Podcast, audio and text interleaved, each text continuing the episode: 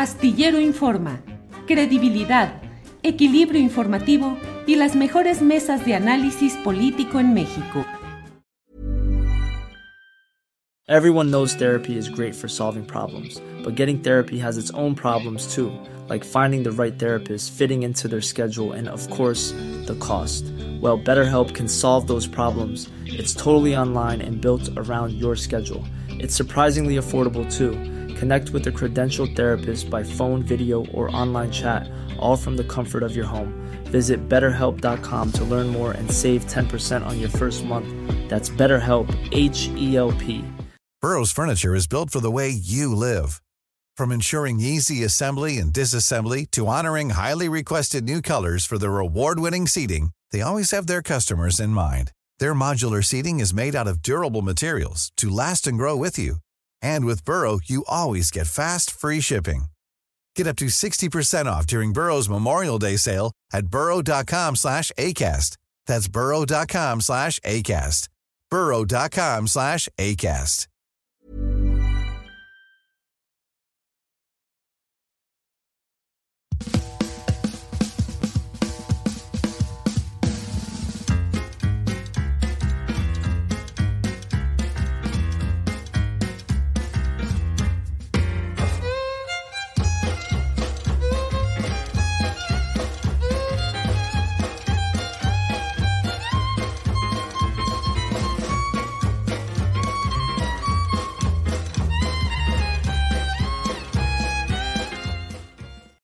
La una de la tarde, la una de la tarde en punto y ya estamos aquí en Astillero Informa. Muchas gracias por acompañarnos en esta emisión correspondiente al jueves 15 de febrero de 2024. Muchas gracias por acompañarnos. Tenemos como siempre información, análisis, debate. Tendremos hoy mesa de seguridad, varias entrevistas muy relevantes sobre los diferentes uh, momentos uh, críticos que se viven en algunas regiones y en algunas uh, movilizaciones que se están dando en este día.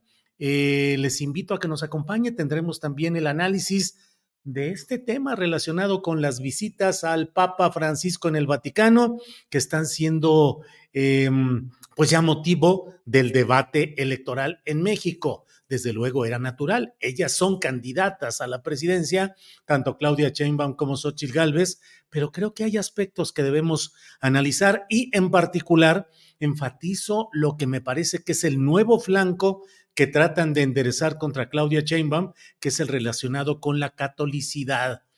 Xochitl Gálvez dice que ella es muy católica, que es católica desde muchas generaciones, su familia, en una manera de tratar de confrontar y de utilizar la religiosidad, el catolicismo en la batalla electoral, confrontándola con las posturas de la propia Claudia Sheinbaum, que hasta donde se sabe no es practicante de ninguna eh, protocolo, rito eh, religioso. Así es que creo que ahí están abriendo una nueva, eh, un nuevo flanco de usufructo electoral en el sentido de aprovechar. Claro, en el fondo cualquiera también podría decir, bueno, y exactamente como qué necesidad había de ir a visitar al Papa, pero de todo ello platicaremos un poco más adelante porque ya está con nosotros aquí nuestra compañera Alex Fernanda, que tiene información del día. Alex, buenas tardes. Hola Julio, ¿cómo estás? Feliz jueves y hoy sí tenemos un programa muy cargadito y lleno de información. Así es, Alex. Vamos empezando, por favor, con lo que tengas de información, Alex, por favor. Julio, pues mira, comenzamos con que el presidente Andrés Manuel López Obrador fue cuestionado sobre los acercamientos de obispos en Guerrero con el crimen para tratar de encontrar un acuerdo de paz. Dijo que como nunca antes el gobierno ha desplegado elementos de las Fuerzas Armadas para garantizar la tranquilidad. Sin embargo, no ve mal que todos puedan ayudar. Vamos a escuchar. Siempre los sacerdotes, eh, pastores, integrantes de todas las iglesias participan, ayudan en la pacificación del país. Lo veo muy bien. Creo que todos tenemos que contribuir a conseguir la paz. Desde luego, la responsabilidad de garantizar la paz y la tranquilidad es del Estado. Esto antes no existía.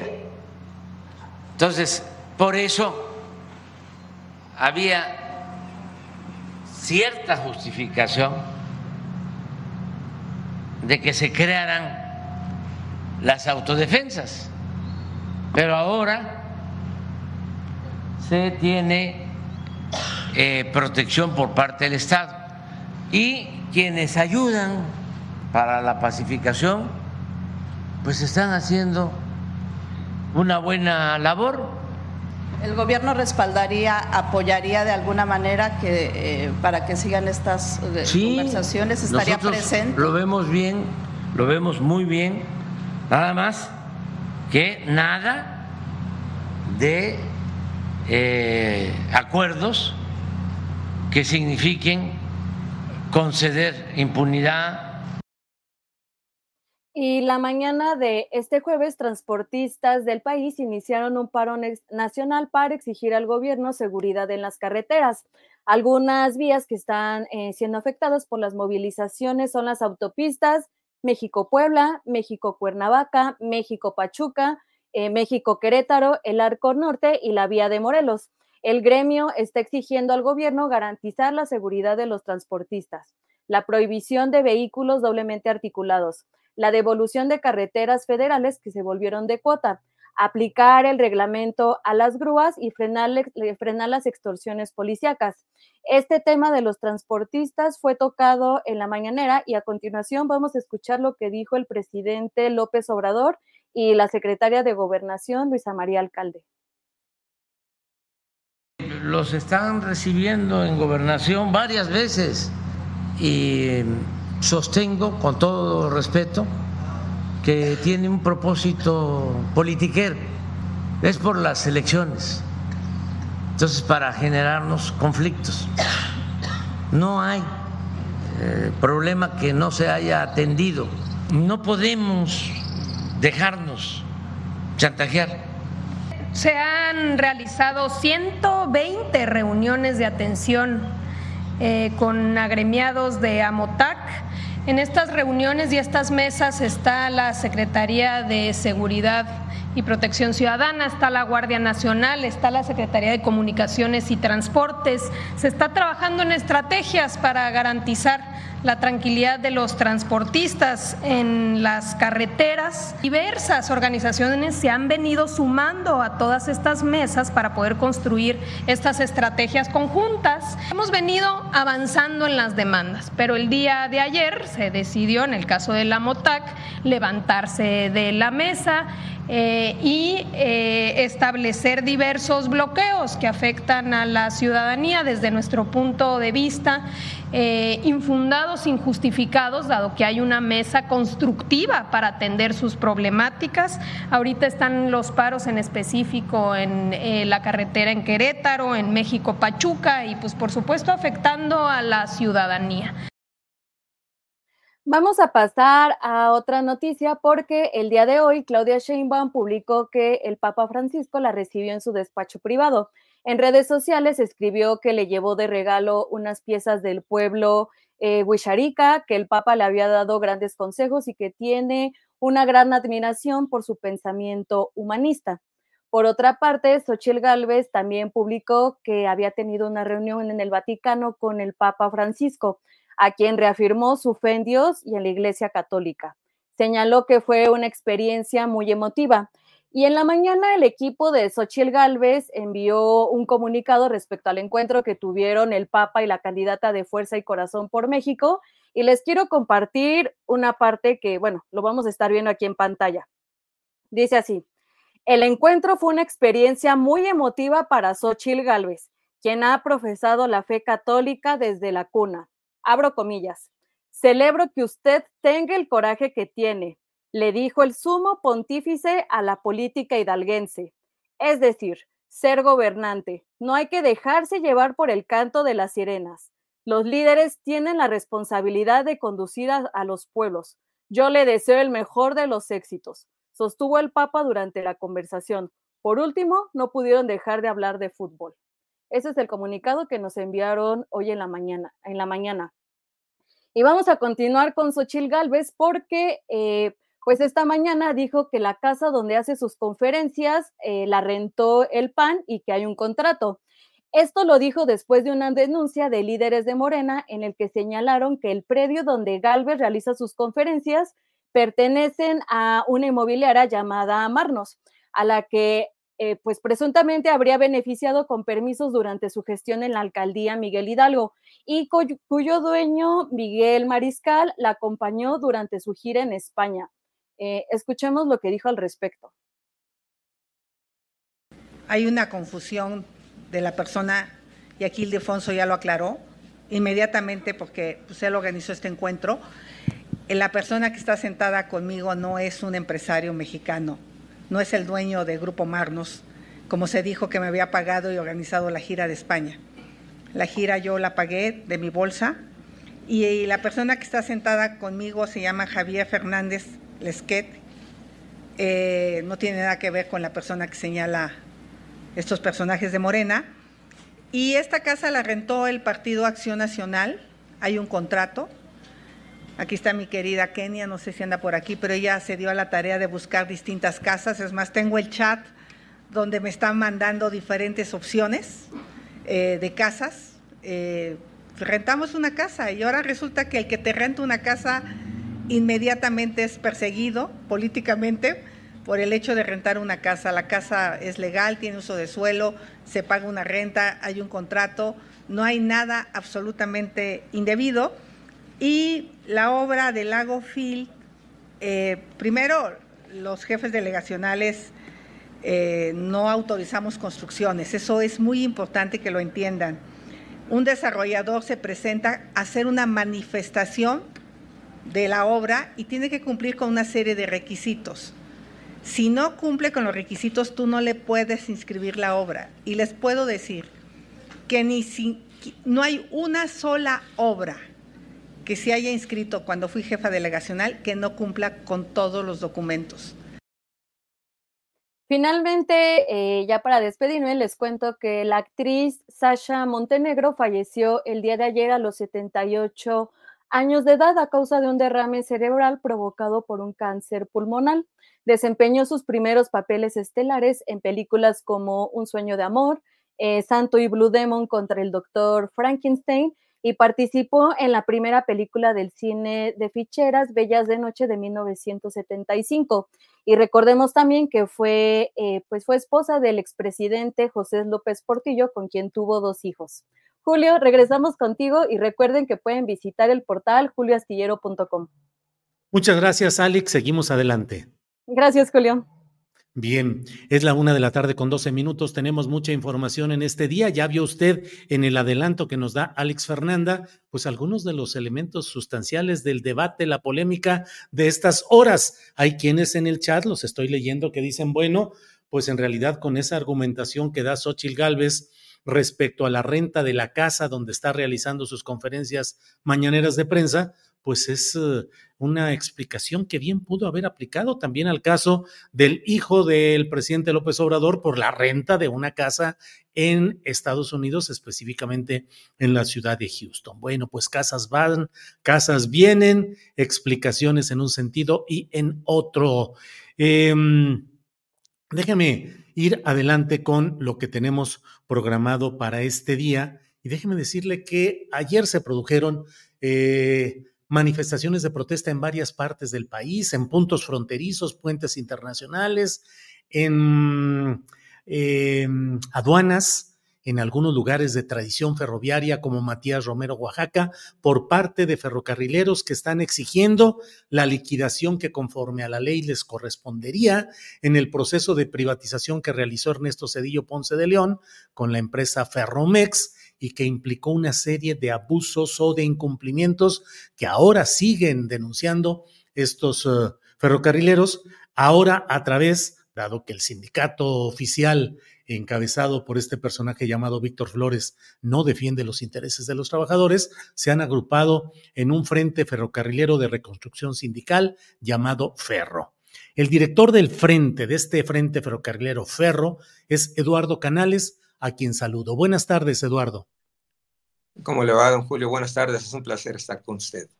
Gracias, Eduardo. Eduardo, exactamente qué es lo que demandan en este Frente Ferrocarrilero de Reconstrucción Sindical y que fue acordado en una mesa de negociación con el gobierno federal, con la Secretaría de Gobernación y que ahora ustedes señalan que no se ha cumplido. Exactamente qué es. Usted lo ha señalado muy claramente. Es la petición de nuestra parte para el gobierno federal, este gobierno con visión social, el resarcimiento del daño causado con motivo de la privatización de Ferrocarriles Nacionales de México, que de un día para otro dejó sin trabajo a miles de trabajadores ferrocarrileros. Es por eso que en, la mañanera del 25 de mayo del 2022, a solicitud nuestra, se le hizo la pregunta al señor presidente si este gobierno sería capaz de eh, resarcir el daño causado para todos los miles de ferrocarrileros afectados.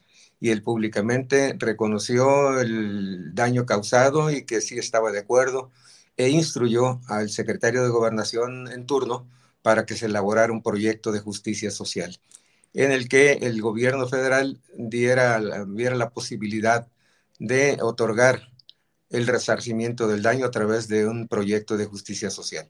A partir de ahí, eh, hemos tenido no menos de 20 o 25 mesas de trabajo y el pasado 27 de noviembre prácticamente se acordó las formas, las cantidades, los requisitos y lo necesario para que se elabore el decreto de justicia social. Y debe de quedar bien claro algo, la justicia jurídica es una cosa y la justicia social es otra cosa. Muchos nos dicen es que ustedes fueron este, liquidados correctamente en aquel tiempo. Sí, efectivamente, aunque muchos no alcanzaron ni siquiera a cobrar eso, pero esa fue la justicia jurídica.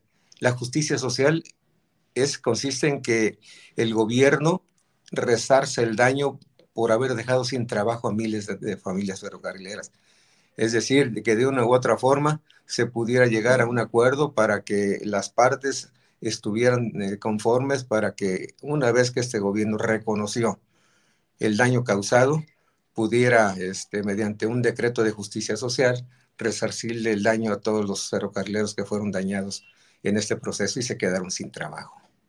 Eduardo, sí. Perdón, ¿y cuántos son los... Uh, ferrocarrileros que están acogiéndose a este programa de justicia social, Eduardo? Estamos hablando de 27 años que inició este proceso y en aquel tiempo había un promedio de 80 mil trabajadores ferrocarrileros en servicio. Pero iniciando el proceso y a la conclusión del mismo, quedaron 10 o 12 mil trabajadores en servicio nada más, lo que indica que más de 60 mil ex ferrocarrileros se quedaron en el limbo, sin trabajo, sin sustento familiar y este, sin el derecho al, trabajo que le otorga la Constitución y la Ley Federal del Trabajo.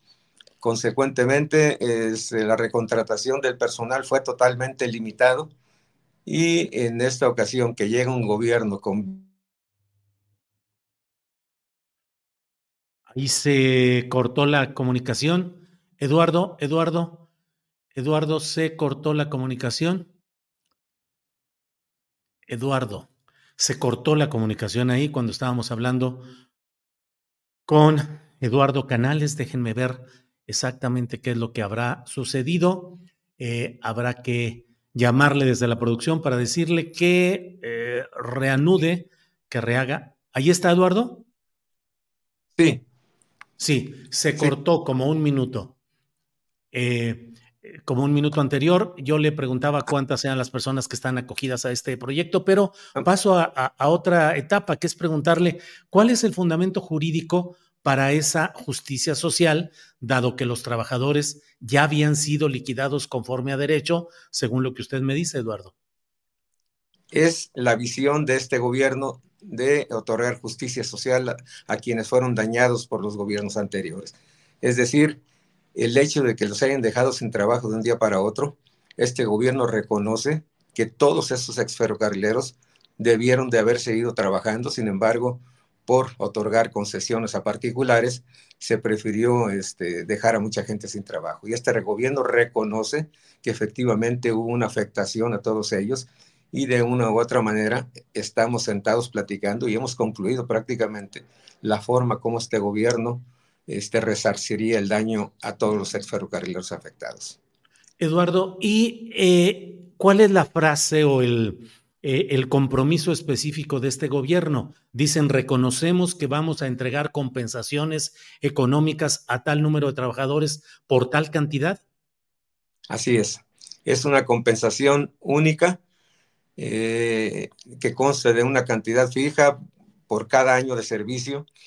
Se había ofrecido inicialmente la compensación vitalicia, pero este, nosotros reconocemos pues de que nuestro reclamo no debe ser ajustado a lo que teníamos en el contrato colectivo de trabajo, sino a que una ayuda social, una justicia social consiste en lo que el gobierno en turno esté en disposición de aportar, dependiendo también de las negociaciones y acuerdos con que se, lleguen con la, con la parte solicitante, y este es el caso.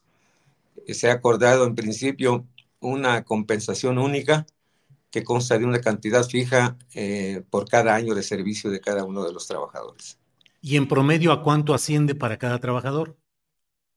Es dependiendo de la antigüedad, del, del año de servicio que tengan se ha propuesto una cantidad de parte de ellos de 22 mil pesos.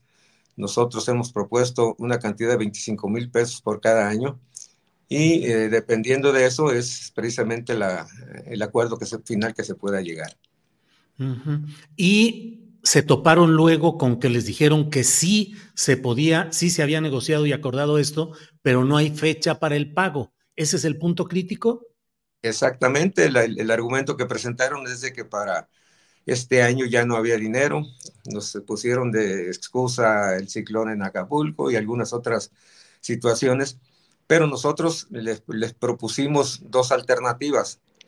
Una, este, que nosotros hemos presentado un listado de 3.887 compañeros que están en ferro y que nos tardamos junto con ellos más de 30 días en revisar de uno por uno para certificar que efectivamente con documentos, con datos y con todo lo que nos proporcionaron los trabajadores, que efectivamente eran ex trabajadores y que era la antigüedad que habían señalado y el salario que devengaban. Por lo tanto, esos 3.887 ya están revisados, ya están este, autorizados y reconocidos como ex ferrocarrileros y nosotros les propusimos pues de que se elaborara un plan piloto en principio con esa cantidad de ex trabajadores y que posteriormente sacaran la plataforma para que este, todo aquel interesado que se sienta con derecho pudiera solicitar el apoyo de justicia social del gobierno.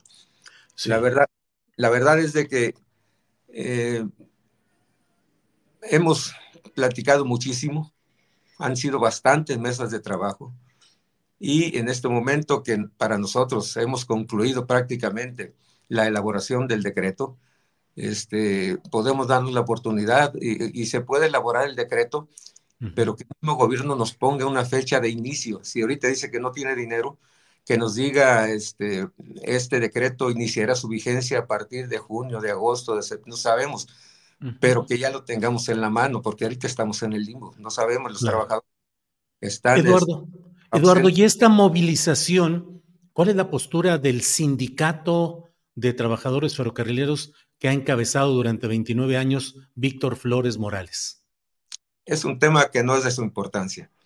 Para él eh, todo ha concluido, él sigue viviendo su, su realidad del día de hoy, lo pasado, el daño que hizo, que se causó, ya no le interesa y este, no creo que pueda o que quiera mover un dedo para avanzar en este, en este tema.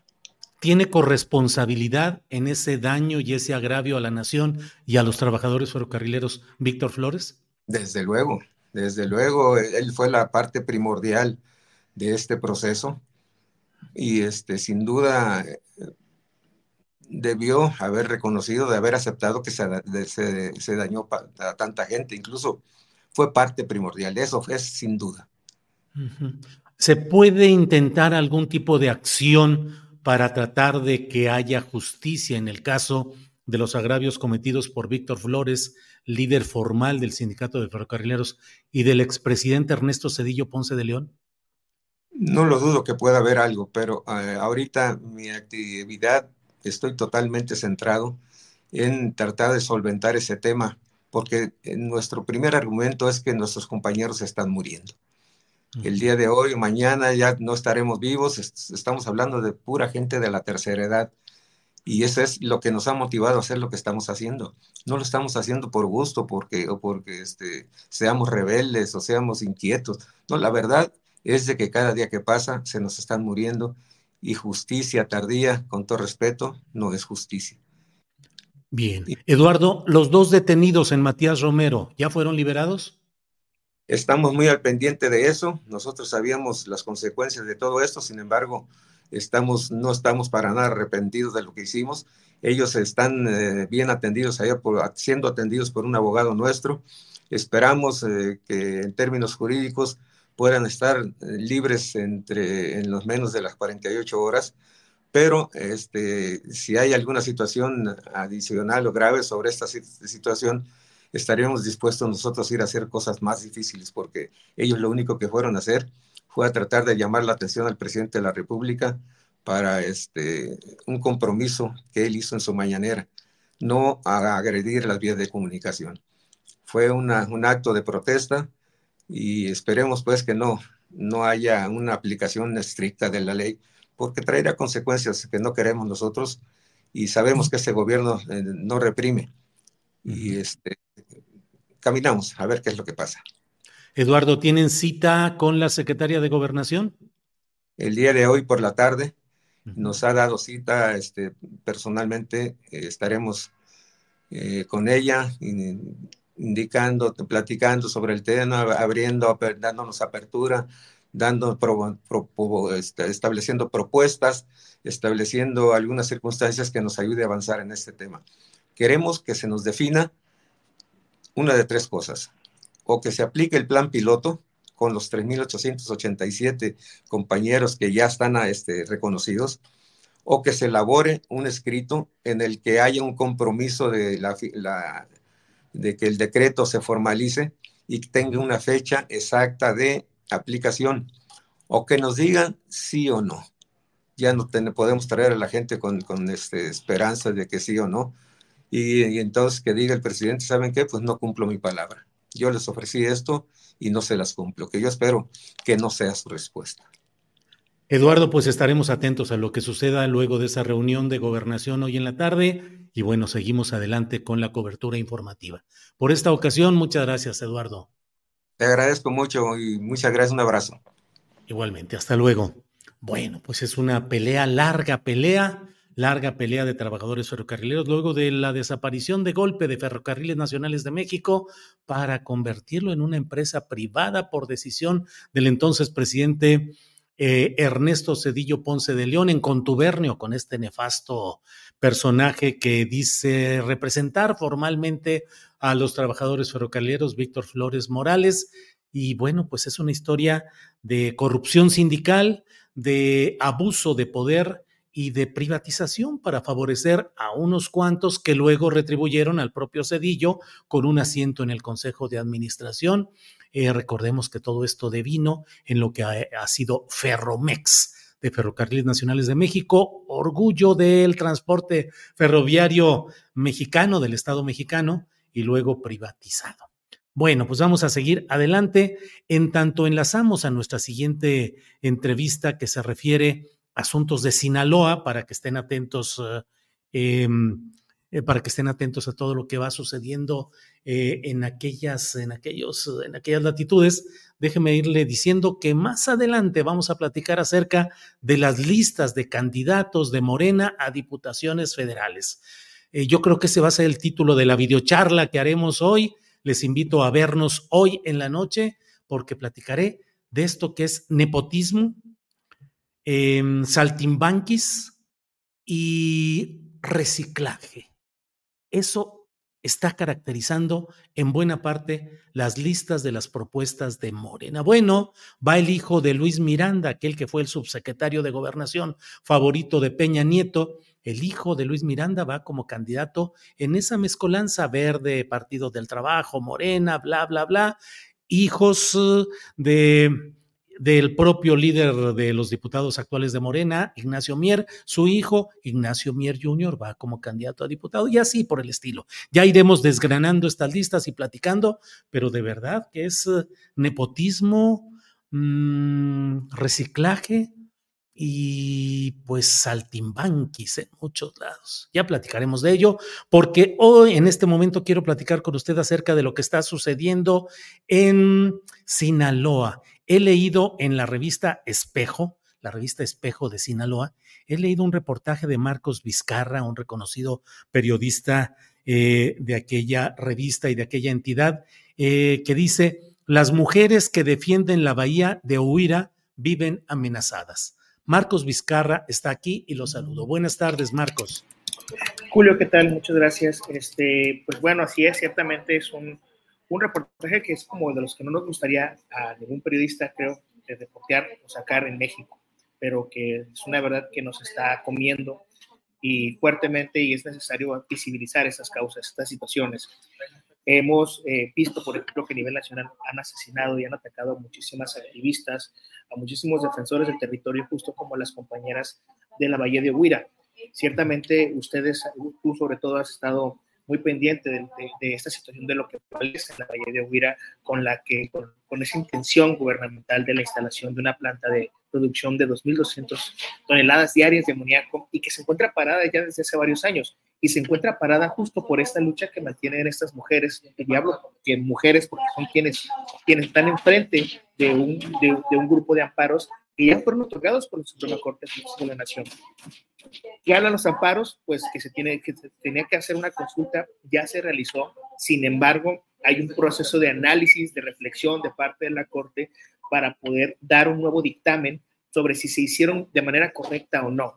Lo que sostienen eh, es las mujeres, y hablo, por ejemplo, muy particularmente, hablo de Lina Sandoval y Claudia Susana Quintero, eh, y entre otras más, pues lo que ellas mencionan es que esta consulta no se hizo de forma correcta por parte de la Semarnat, por parte de la Profepa, eh, y tampoco por, por, por la Secretaría de Gobernación, porque se tomó en cuenta a pueblos que están fuera de esta área que sería catastrófica, de acuerdo con, con, la manifestación de impacto ambiental hecha por la misma empresa en caso de algún desastre.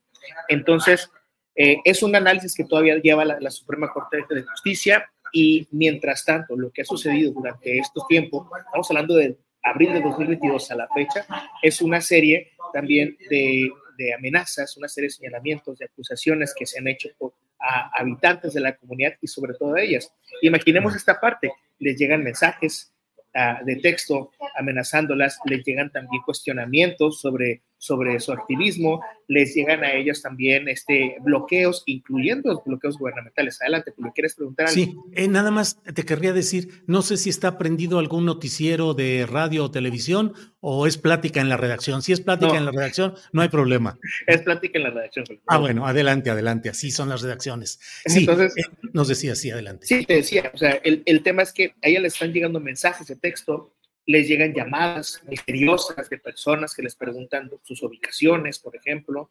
Ellas han tenido que acudir al mecanismo de protección federal y al mecanismo local de protección a periodistas y defensoras y les han otorgado botones de pánico, les han dado chalecos antibalas. Eh, eh, eh, justo están proyectando algunas fotografías de donde ellas portan, están portando chalecos antibalas en una marcha que apenas se realizó el domingo. Una marcha a propósito por el carnaval que, que es, por, vaya, por un desfile del carnaval de Topolobampo, ¿no? Entonces ellas en este desfile aprovecharon para visibilizar la lucha, pero al mismo tiempo visibilizaron también que están siendo amenazadas y que están siendo agredidas. ayer platicaba después de la publicación de ese texto, platicaba con Melina Sandoval sobre todo, y me, me comentaba que a partir de ello empezaron a llegarle algunos mensajes y empezaron a llegarle algunos audios de personas que le estaban preguntando muchas cosas. Me decía Melina, hoy tenemos más presiones. Dice, yo sabía que se nos iban a venir esto. Y le decía, Melina, discúlpame. Me dice, no, eso también tiene que pasar. Y no porque ellas quieran ponerse enfrente de ella. Simple y llanamente es porque ellas saben que es parte de lo que hoy tienen que aguantar. Y hablo de una violencia física, pero con ello también se una ola de violencias machistas, Julio. Y, o sea, imaginemos esta parte, son mujeres que son defensoras del territorio y son criticadas porque, son, porque están desatendiendo, de acuerdo con personas, están desatendiendo sus casas, están desatendiendo sus familias. Cuando, por ejemplo, lo que nos contaba Melina, pues es que una, es una mujer que se mantiene todavía firme, ella mantiene su casa, ella la sostiene, ella sostiene su estudio y con ella está, tiene una red de apoyo muy importante que son sus hijos y su padre. Entonces, eh, todas esas violencias están cayendo, están sobrecayendo sobre ella y sobre la comunidad. Comunidades que están alrededor de la Bahía de Huira, como Lázaro Cárdenas, donde es Melina, o Huira, donde es Claudia Susana, Paredones, que es otro pueblo importante, y también del pueblo de Topolobampo. Entonces, ver justo esas situaciones eh, y reportarlas es lo que está sucediendo. Y, va, y, y, es importante que lo sepas, no son situaciones que están ocurriendo apenas hace dos días, dos o tres, sino son amenazas, son presiones que están ocurriendo desde hace ya varios meses y que hoy, bueno, ya, se empieza a hacer notorio justo por, esta marcha que ellas ya están emprendiendo con esos chalecos antibalas. Marcos, ¿y cuál es la situación jurídica del asunto? Pareciera que se está ya solo en espera de la resolución de la Suprema Corte de Justicia de la Nación, que si es una aprobación de la planta de amoníaco en la bahía de Huira, pues va a precipitar el anunciado conflicto de resistencia de los pueblos de esa bahía. Pero ¿cómo va todo esto? Eh, así es, la, en abril del 2022 se hizo esta resolución. Meses más tarde se hizo una consulta indígena. La consulta integró a unas 15 comunidades, pero la gran mayoría de esas se encontraban fuera de este sector de, peligro, de alto peligro, para, en el caso de una explosión o algún desastre que, tuviera la planta. Sucede que eh, y son, ciertamente son pueblos yoreme y son pueblos también indígenas. Me tocó estar, por ejemplo, en dos de esas votaciones, porque eran votaciones, esas consultas a, mano alzada.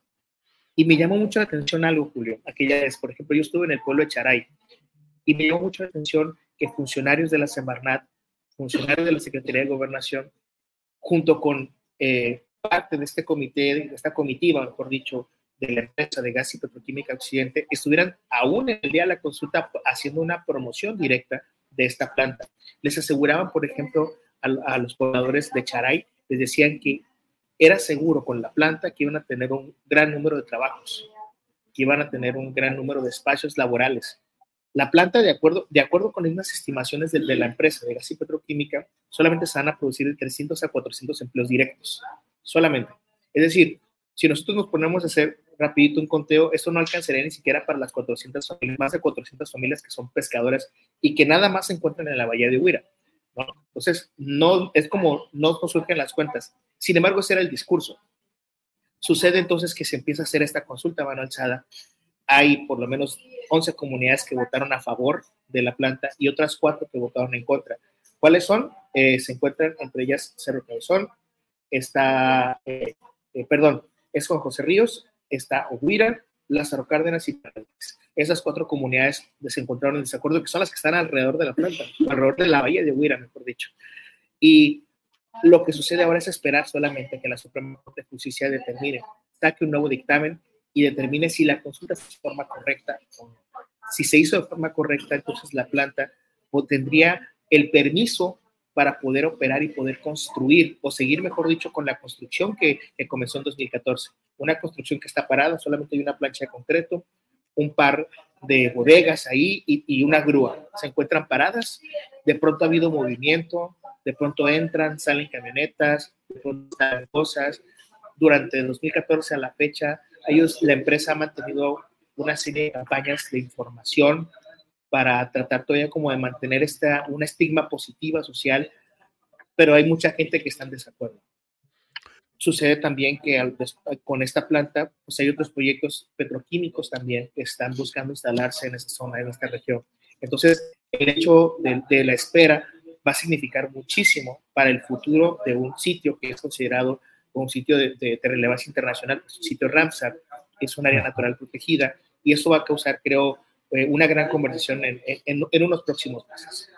Eh, Marcos, y en general, ¿cuál es el contexto respecto a mm, la situación de periodistas y defensores de derechos humanos con mecanismos federales o locales de protección? ¿Hay una cuantía notable? ¿Cómo está la situación?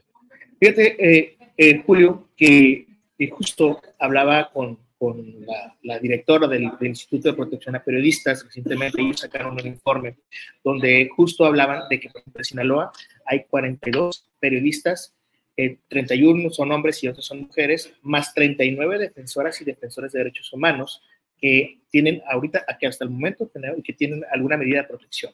Cuando hablo de una medida, lo, lo sabemos, puede ser un botón de pánico, o puede ser un desplazamiento forzado.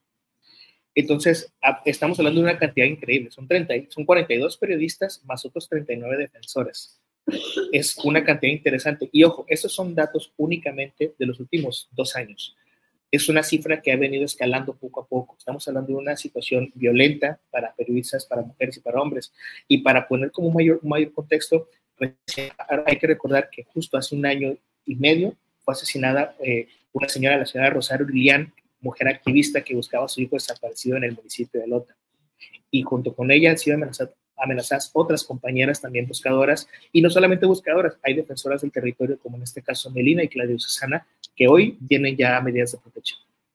Marcos, pues te agradezco mucho la posibilidad de platicar. Lo hice leyendo eh, dos textos que firmas en la revista Espejo. Eh, esta en específico, las mujeres que defienden la bahía de Oira viven amenazadas para tratar de evitar la muerte. Dos de las mujeres que lideran la lucha por defender la bahía de Oira ahora portan chalecos antibalas. Y el otro es el, reportaje en el cual das cuenta de pues lo que es la bahía de Huida, su riqueza, sí, todo ello. Así es que, pues a reserva de lo que nos eh, quieras agregar, Marcos, yo muy agradecido de que nos hayas dado este contexto y esta actualización. No, pues, la verdad, Julio, que muy agradecido yo también. Y, solamente compartir que estén pendientes de, de revistaespejo.com, es donde estaremos, es donde seguimos publicando más información. Muy bien. Marcos, muchas gracias y seguiremos en contacto. Gracias. Gracias, Julio. Hasta luego. Hasta luego.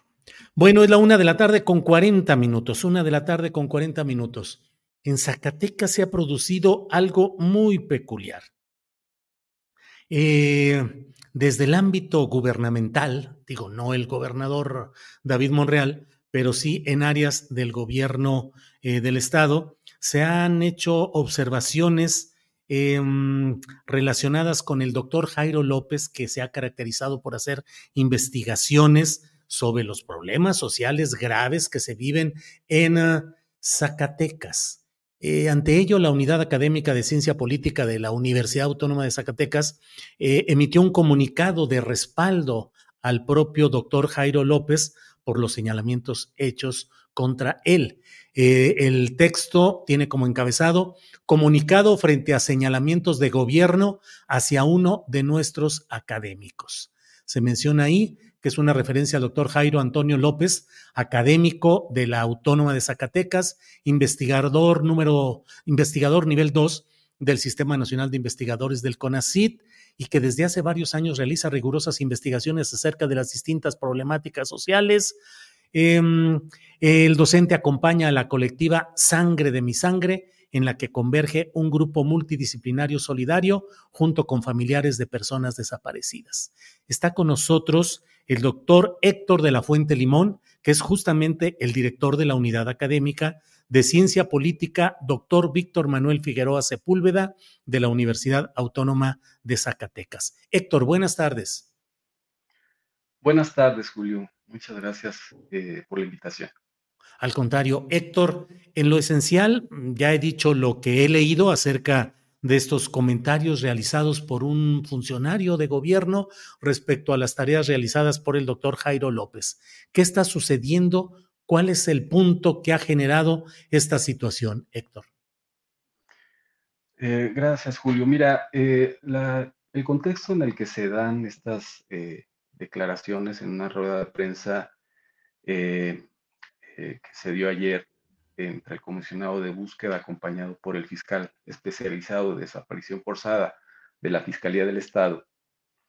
Eh, es, se da en un contexto de crisis de inseguridad en Zacatecas. Ya tuviste ahí doctor Jairo López hablando del problema de las desapariciones como uno de los más importantes que se están desarrollando a nivel nacional, con un drama humano detrás eh, que ha complicado, digamos, las labores de búsqueda y en este caso de acompañamiento que cotidianamente realiza el doctor Jairo. Eh, con un grupo multidisciplinario eh, de especialistas, ¿verdad?, que han estado acompañando, en este caso, a la colectiva Sangre de mi Sangre. Eh, la razón del comunicado es porque sí produjo una indignación muy grande entre el colectivo docente de nuestra unidad académica, que bueno, durante los 37 años de su existencia siempre ha defendido el pensamiento crítico eh, con rigurosidad científica y apego a la verdad y a la razón. Eh, y bueno, cuando este funcionario lo acusa de enrarecer, hay que tomar en cuenta mucho el tono del lenguaje, los trabajos de, del gobierno estatal y en este caso de la comisión de búsqueda con la labor que está desarrollando con las colectivas. Y cuando señala además que tiene eh, detectados los trabajos que publica el doctor Jairo, eh, nosotros eh, consideramos que se trata de un atentado a la libertad de expresión y a la libertad académica para el trabajo de investigación que se realiza en, la, en nuestro centro y en la universidad. Y es un mal antecedente para quienes en el futuro o actualmente se encuentran trabajando estos, estos temas.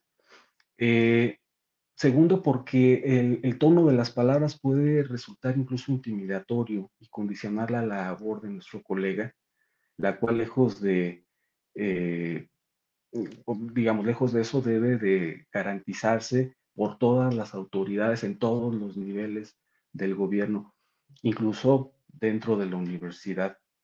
Y porque también sentimos que pone en duda, eh, en final de cuentas, el desinterés y la solidaridad que siempre ha caracterizado al doctor Jairo en el acompañamiento a, estos colectivos.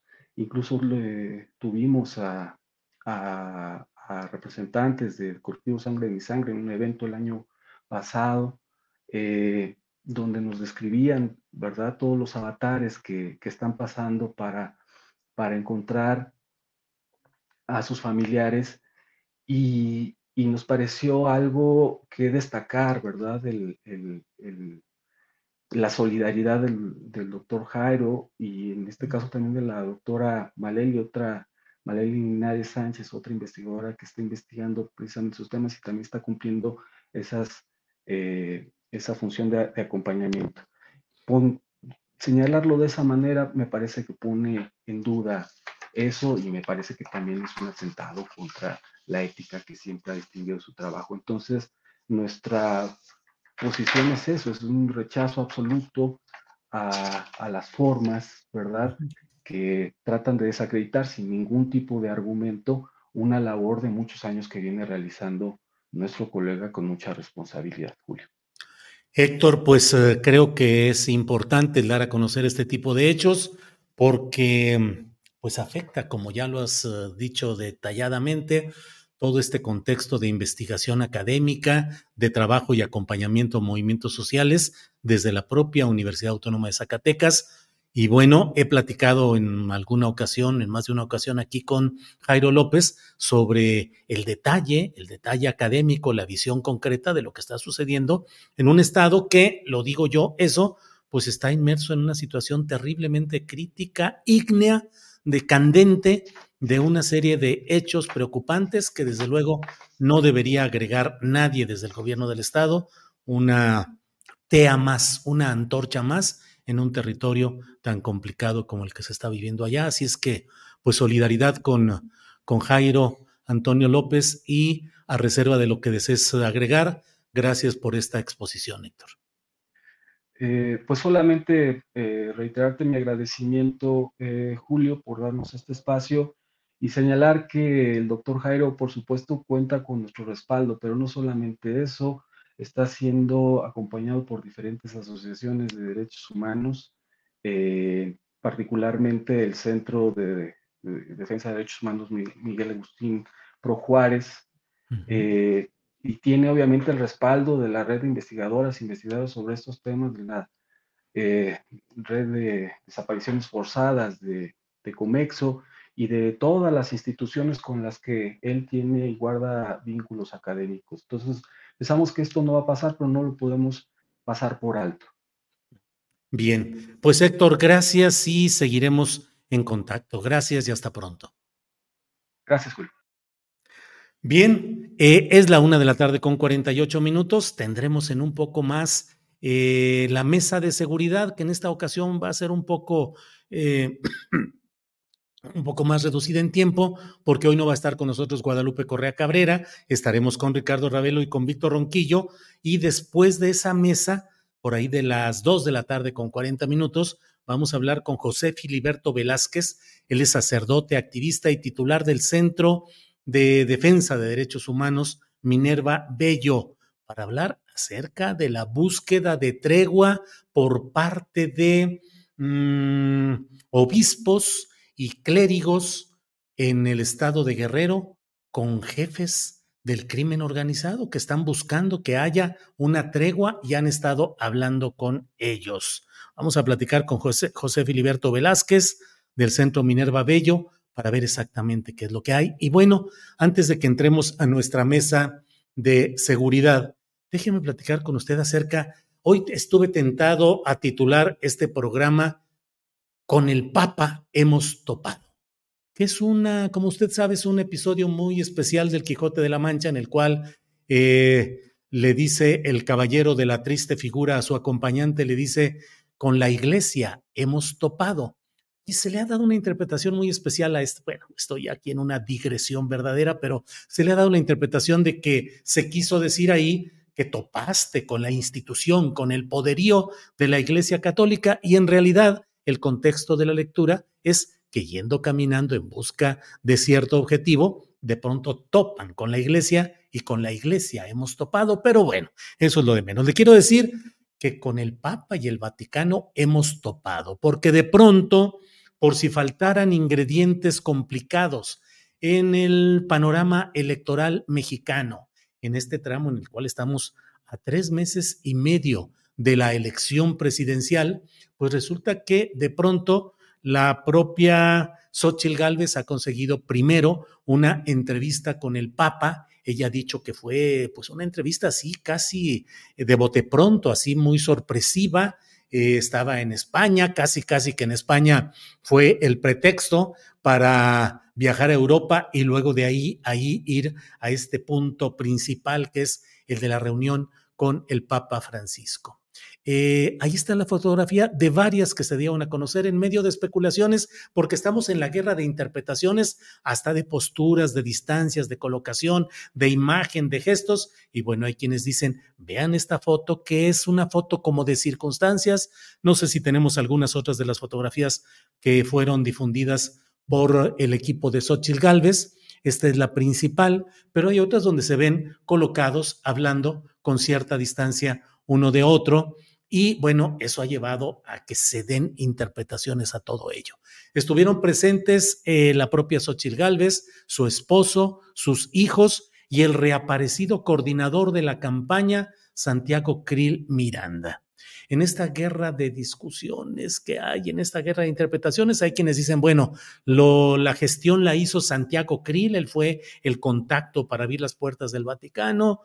Mm, y claro, la discusión en lo general, que eso es lo preocupante, entra a los terrenos de las vidas personales, de los, miren ustedes ahí en el regalo que le da Xochil Gálvez y que dice él me deseó la mayor de los de la suerte, sostuvimos un diálogo cordial.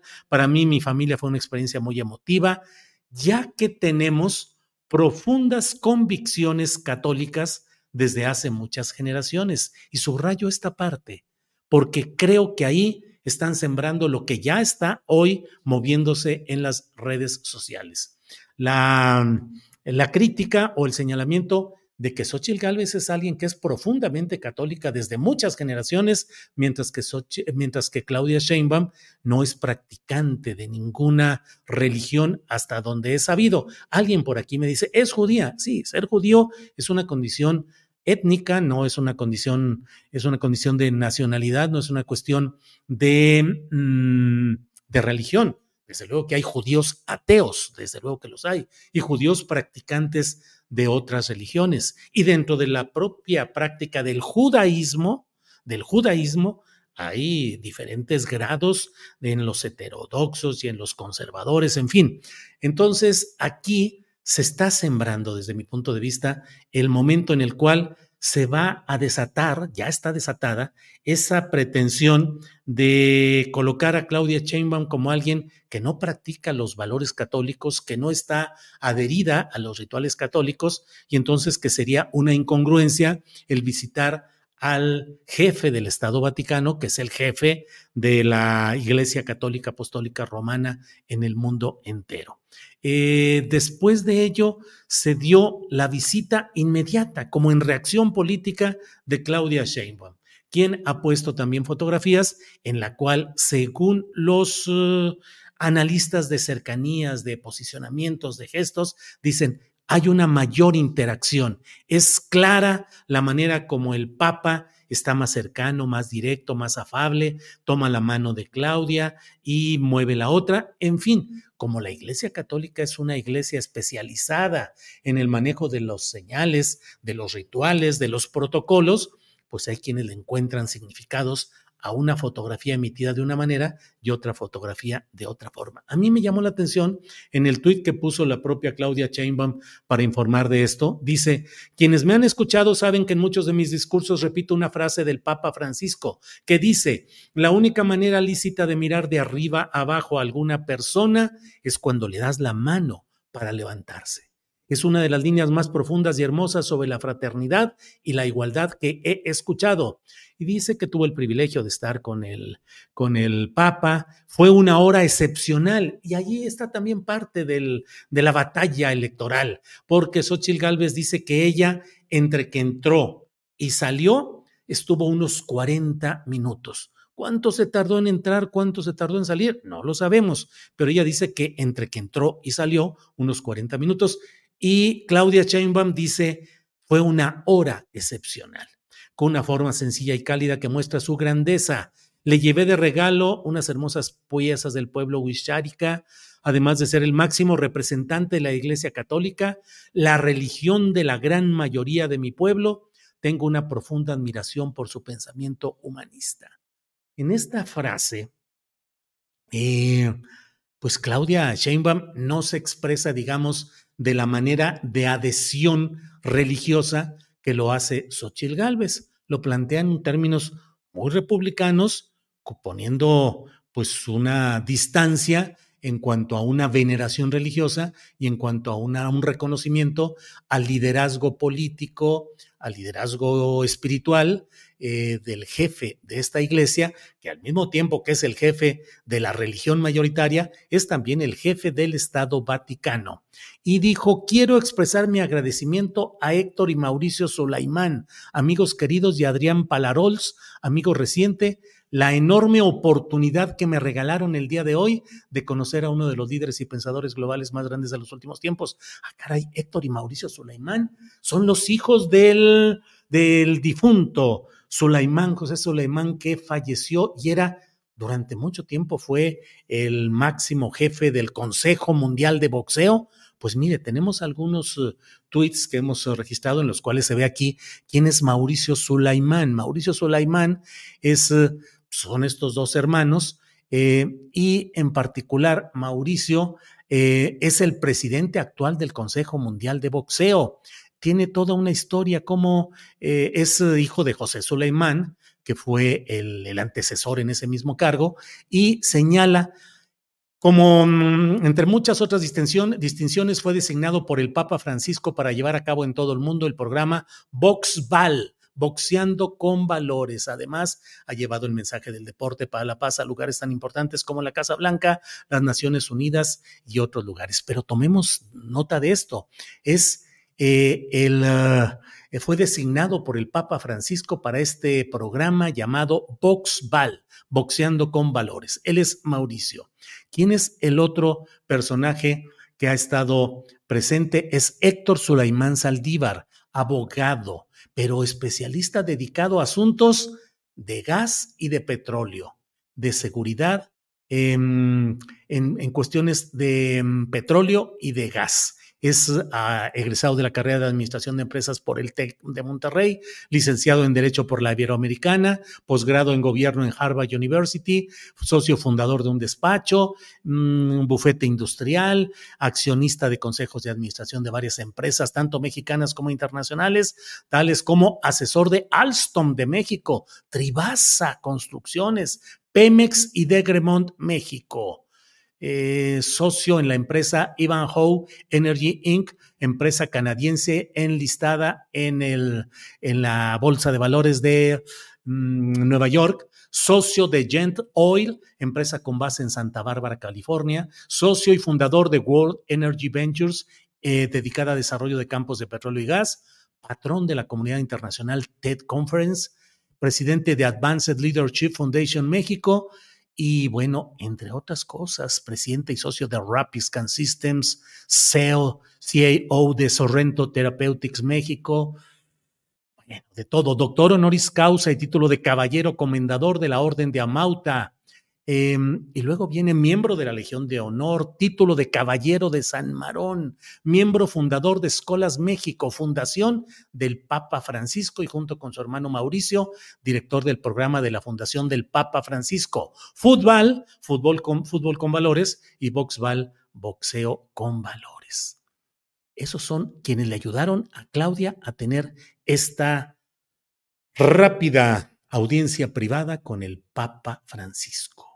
De verdad que uno puede preguntarse exactamente por qué aparecer en este mm, mundo eh, tan peculiar como es el del papado, el Papa Francisco y el Vaticano, exactamente qué es lo que se busca, qué es lo que se logra y veamos si Xochil Gálvez y su equipo comienzan a impulsar la diferenciación de la mm, profunda religiosidad, dicen, de Xochitl Gálvez, desde generaciones atrás, ella profundamente católica, y tratar de contrastarlo en términos eh, negativos respecto. Everyone knows therapy is great for solving problems, but getting therapy has its own problems too, like finding the right therapist, fitting into their schedule, and of course, the cost. Well, BetterHelp can solve those problems. It's totally online and built around your schedule. It's surprisingly affordable too. Connect with a credentialed therapist by phone, video, or online chat, all from the comfort of your home. Visit betterhelp.com to learn more and save 10% on your first month. That's BetterHelp, H E L P. Burrow's Furniture is built for the way you live. From ensuring easy assembly and disassembly to honoring highly requested new colors for their award winning seating, they always have their customers in mind. Their modular seating is made out of durable materials to last and grow with you. And with Burrow, you always get fast, free shipping. Get up to 60% off during Burrow's Memorial Day sale at burrow.com slash ACAST. That's burrow.com slash ACAST. burrow.com slash ACAST. A la condición de Claudia Chainbaum, a quien han estado señalando en algunos videos que ya están en las redes sociales, donde ella dice o, aparece diciendo, al menos en estas grabaciones, que ella no es ni católica ni religiosa, no es practicante de ninguna cuestión religiosa. Pues bueno, jugadas y movimientos en el ajedrez político ahora con santos ingredientes religiosos vaticanos. Bien, pues gracias por escuchar este comentario, esta reflexión. Son las dos de la tarde con un minuto. Vamos de inmediato a nuestra cortinilla y vamos a nuestra mesa de seguridad. Adelante.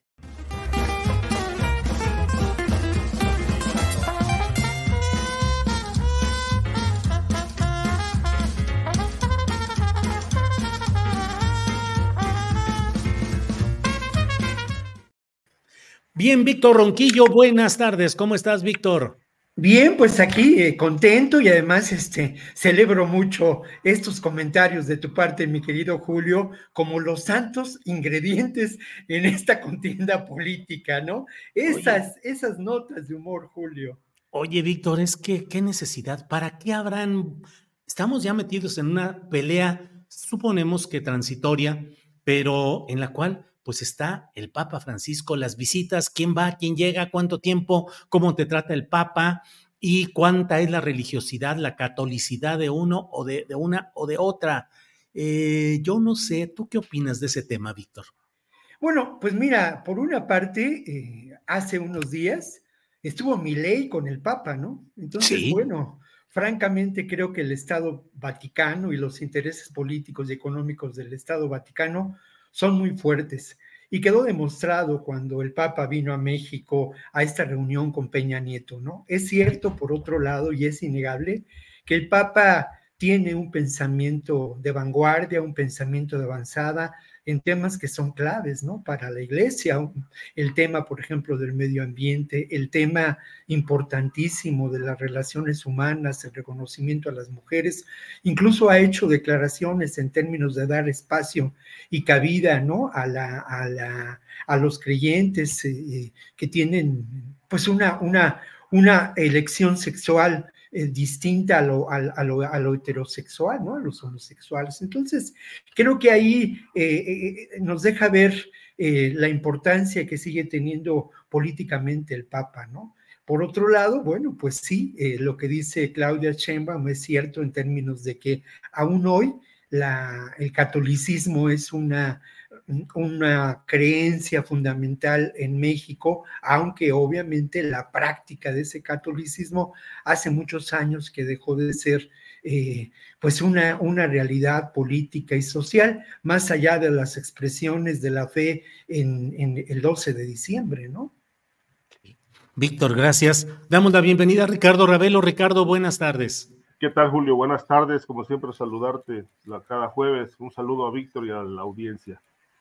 Ricardo, de entrada eh, comenzamos hablando de este tema de las visitas de las eh, candidatas en días diferentes, tanto Xochitl Gálvez primero y luego Claudia Sheinbaum al Vaticano para entrevistas con el Papa Francisco. Y estamos ahorita ya en la discusión acerca de si Xochitl duró 40 minutos y Claudia una hora, cómo iban vestidas, de qué color, eh, cuál fue el trato que les dio el propio Papa si en las fotografías se ve más afectuoso con una o con otra, y luego también un elemento que pues ha generado en la historia es el hecho de la mm, eh, el introducir el elemento de la religiosidad, porque desde el flanco de la propia eh, Xochil Gálvez han dicho que se ha escrito ella que ella viene de una familia profundamente católica de varias generaciones atrás. Y en las redes sociales, pues ya está desatado el señalamiento de que qué tanta es la práctica religiosa que tiene Claudia Sheinbaum y que no es católica, dicen, y que entonces, eh, ¿cuál es la situación ahí? Eh, ¿Qué opinas de todos estos detalles, Ricardo? Sí, pues es parte de una polémica y, y al mismo tiempo de una tradición, ¿no? Yo recuerdo cuando Vicente Fox se fue a la Basílica de Guadalupe previo a la toma de posesión e hincarse ante una imagen este, que para muchos mexicanos tiene un significado y para otros no. Este, todo esto fue parte de los inventos de los españoles para condicionar a la gente de entonces con creencias que no llevan absolutamente a nada. Pero en ese sentido, bueno, yo expongo lo que pienso, pero al mismo tiempo, pues respeto eh, este, eh, que cualquier gente, política o no, profese la religión que quiera, este, más allá de si esto sirve o no para algo. La visita al Vaticano, pues es una visita eminentemente política. Es decir, aunque Xochitl eh, y Claudia, por separado, eh, dijeron que bueno, lo, que las llevó al Vaticano fue un tema estrictamente espiritual. Y yo creo que, pues, eh, para gobernar un país, pues se necesita inteligencia y programas y políticas públicas, no se necesita la Iglesia Católica. Es decir, la Iglesia Católica a lo largo de su historia, pues no ha hecho absolutamente nada por la paz en ningún país del mundo. Eh, y se le pueden achacar y atribuir muchísimos asesinatos y involucramientos en cosas atroces eh, en la vida de los países de este planeta. De tal manera que, bueno, desde ese punto de vista, este, lo puedo entender, lo, lo político, porque los políticos se, se, apegan a distintas eh, religiones. Hay que recordar otros casos de, de políticos, incluidos de Morena también, que en busca de adeptos, en busca de votos, este, se acercaron a Nazón, eh, este líder de la luz del mundo, una de las iglesias también poderosas, en busca de, pues, de apoyos, apoyos por el control que ejercen estas, estas eh, religiones, estas iglesias en las conciencias de mucha gente. Y yo creo que, insisto, esta es una visita política en la que pues eh, es uno de los poderes que, como dijo Víctor y coincido, siguen teniendo arrastre, no obstante pues todas las historias de abusos, de crímenes que arrastra la Iglesia Católica, pero sigue ejerciendo, al menos en México, sí, un, poder, un poder real. Y la política se, se ciñe a dos poderes reales, que es la religión y la milicia, de tal manera que creo yo que esta visita es para, pues para pedir el apoyo de la Iglesia Católica, este, porque no deja de ser también un instrumento que no obstante que hay una separación entre la Iglesia y el Estado desde hace las épocas, desde las leyes de reforma, pues bueno, tienen influencia y creo yo que a esto obedecen ambas visitas, Julio. Gracias, Ricardo.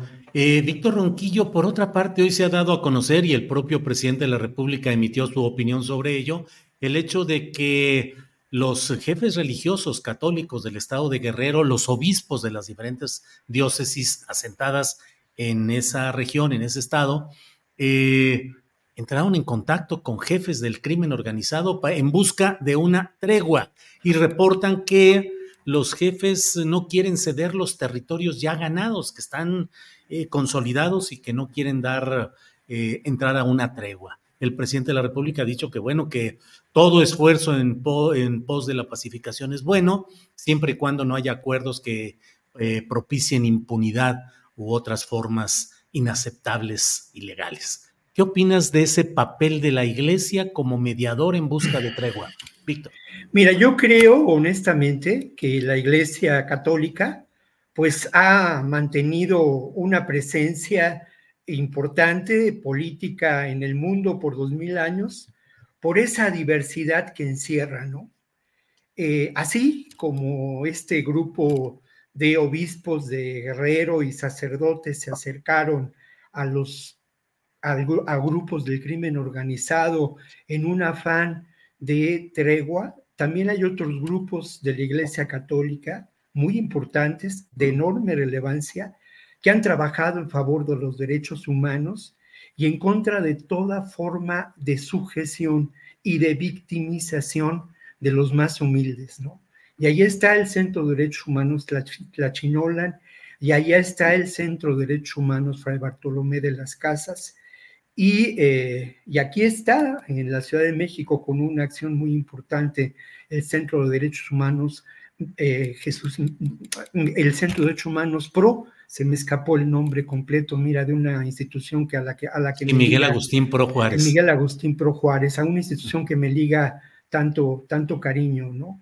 Pero creo que si tú me permites una observación contraria a lo que podía esperarse, Creo que esta, este acercamiento por parte de los obispos y los sacerdotes contraviene, al final de cuentas, las enseñanzas de Cristo, ¿no? Cristo no cedió ante el poder de los romanos. Cristo se sublevó y fue subversivo ante ese poder. Entonces hoy encontramos a estos obispos y a estos sacerdotes replegándose al poder del crimen organizado y buscar que sigue ejerciendo una dominación creciente en el estado de Guerrero y vulnerando por una parte a las instituciones democráticas y por otro lado sometiendo a los más humildes. Me parece una posición que tiene que reflexionarse, que tiene que analizarse a fondo, pero que de principio, desde mi punto de vista, deja mucho que desear y contraviene las enseñanzas eh, de Cristo, ¿no? Y contraviene también lo que yo considero son los principios ideológicos en este momento que rigen a la Iglesia Católica y que ha expresado el Papa en distintos momentos, ¿no? Principios claves de emancipación y de oponerse a esas formas de dominación y a esta perspectiva terrible y dolorosa, Julio, de las guerras del siglo XXI, perpetradas por estos grupos criminales que además se dan el lujo de decir que no van a ceder, que pueden ceder y dejar eh, eh, un poco en paz a Chilpancingo, pero que no van a ceder los territorios que han conquistado Guerrero en Guerrero. En otro comentario, a mí me gustaría mucho hablar, es, platiqué con Abel Barrera hace unos días sobre lo que está pasando en Guerrero, cuál es la raíz de la violencia, qué papel juega el ejército mexicano desde la década de los años 70 en esa realidad y qué ocurre con las presidencias municipales de las distintas regiones del estado. Si quieres, si hay alguna ampliación del tema, lo tocamos en el siguiente, en la siguiente ronda. Víctor, y vamos con Ricardo Ravelo. Ricardo, ¿qué opinas de ese papel que está mm, expresamente anunciando que juega la Iglesia Católica en Guerrero como mediadora en busca de tregua entre los grupos del crimen organizado? Ricardo. Yo creo que no solamente es Guerrero, Julio. También estuvieron en Michoacán cuando el Mencho tomó Aguililla y este, hubo una comisión de obispos, eh, sacerdotes, que eh, pues eh, estuvieron haciendo una labor, pues una doble labor, ¿no? O sea, hicieron una, unas este, acercamientos con, presuntamente con gente del cártel de Jalisco para que soltaran el territorio. Luego llegó la, la milicia, la Guardia Nacional, y ese territorio tuvo más o menos unos días tranquilos, pero cuando se fueron todos, pues regresó la violencia. A mí me llama la atención eh, estas contradicciones de López Obrador. Es decir, este tema de la negociación con el crimen organizado ya lo había planteado Olga Sánchez Cordero hace más de dos años y dijo que las pláticas en zonas tomadas por el crimen iban avanzadas, que muchos grupos del crimen organizado estaban de acuerdo en deponer las armas eh, y el presidente salió a desmentirla y dijo que eso no era cierto, que la, la seguridad no se negociaba, que era un tema, una obligación del Estado mexicano. Obviamente, eh, hoy dice lo contrario, no hay elementos para decir está negociando el gobierno, pero sí aprueba que representantes de la Iglesia Católica lleven a cabo esta negociación con grupos criminales en Guerrero y dice todos tenemos que participar en, la, en la, pacificación del país. Es decir, esto suena a una postura casi derrotista, ¿no?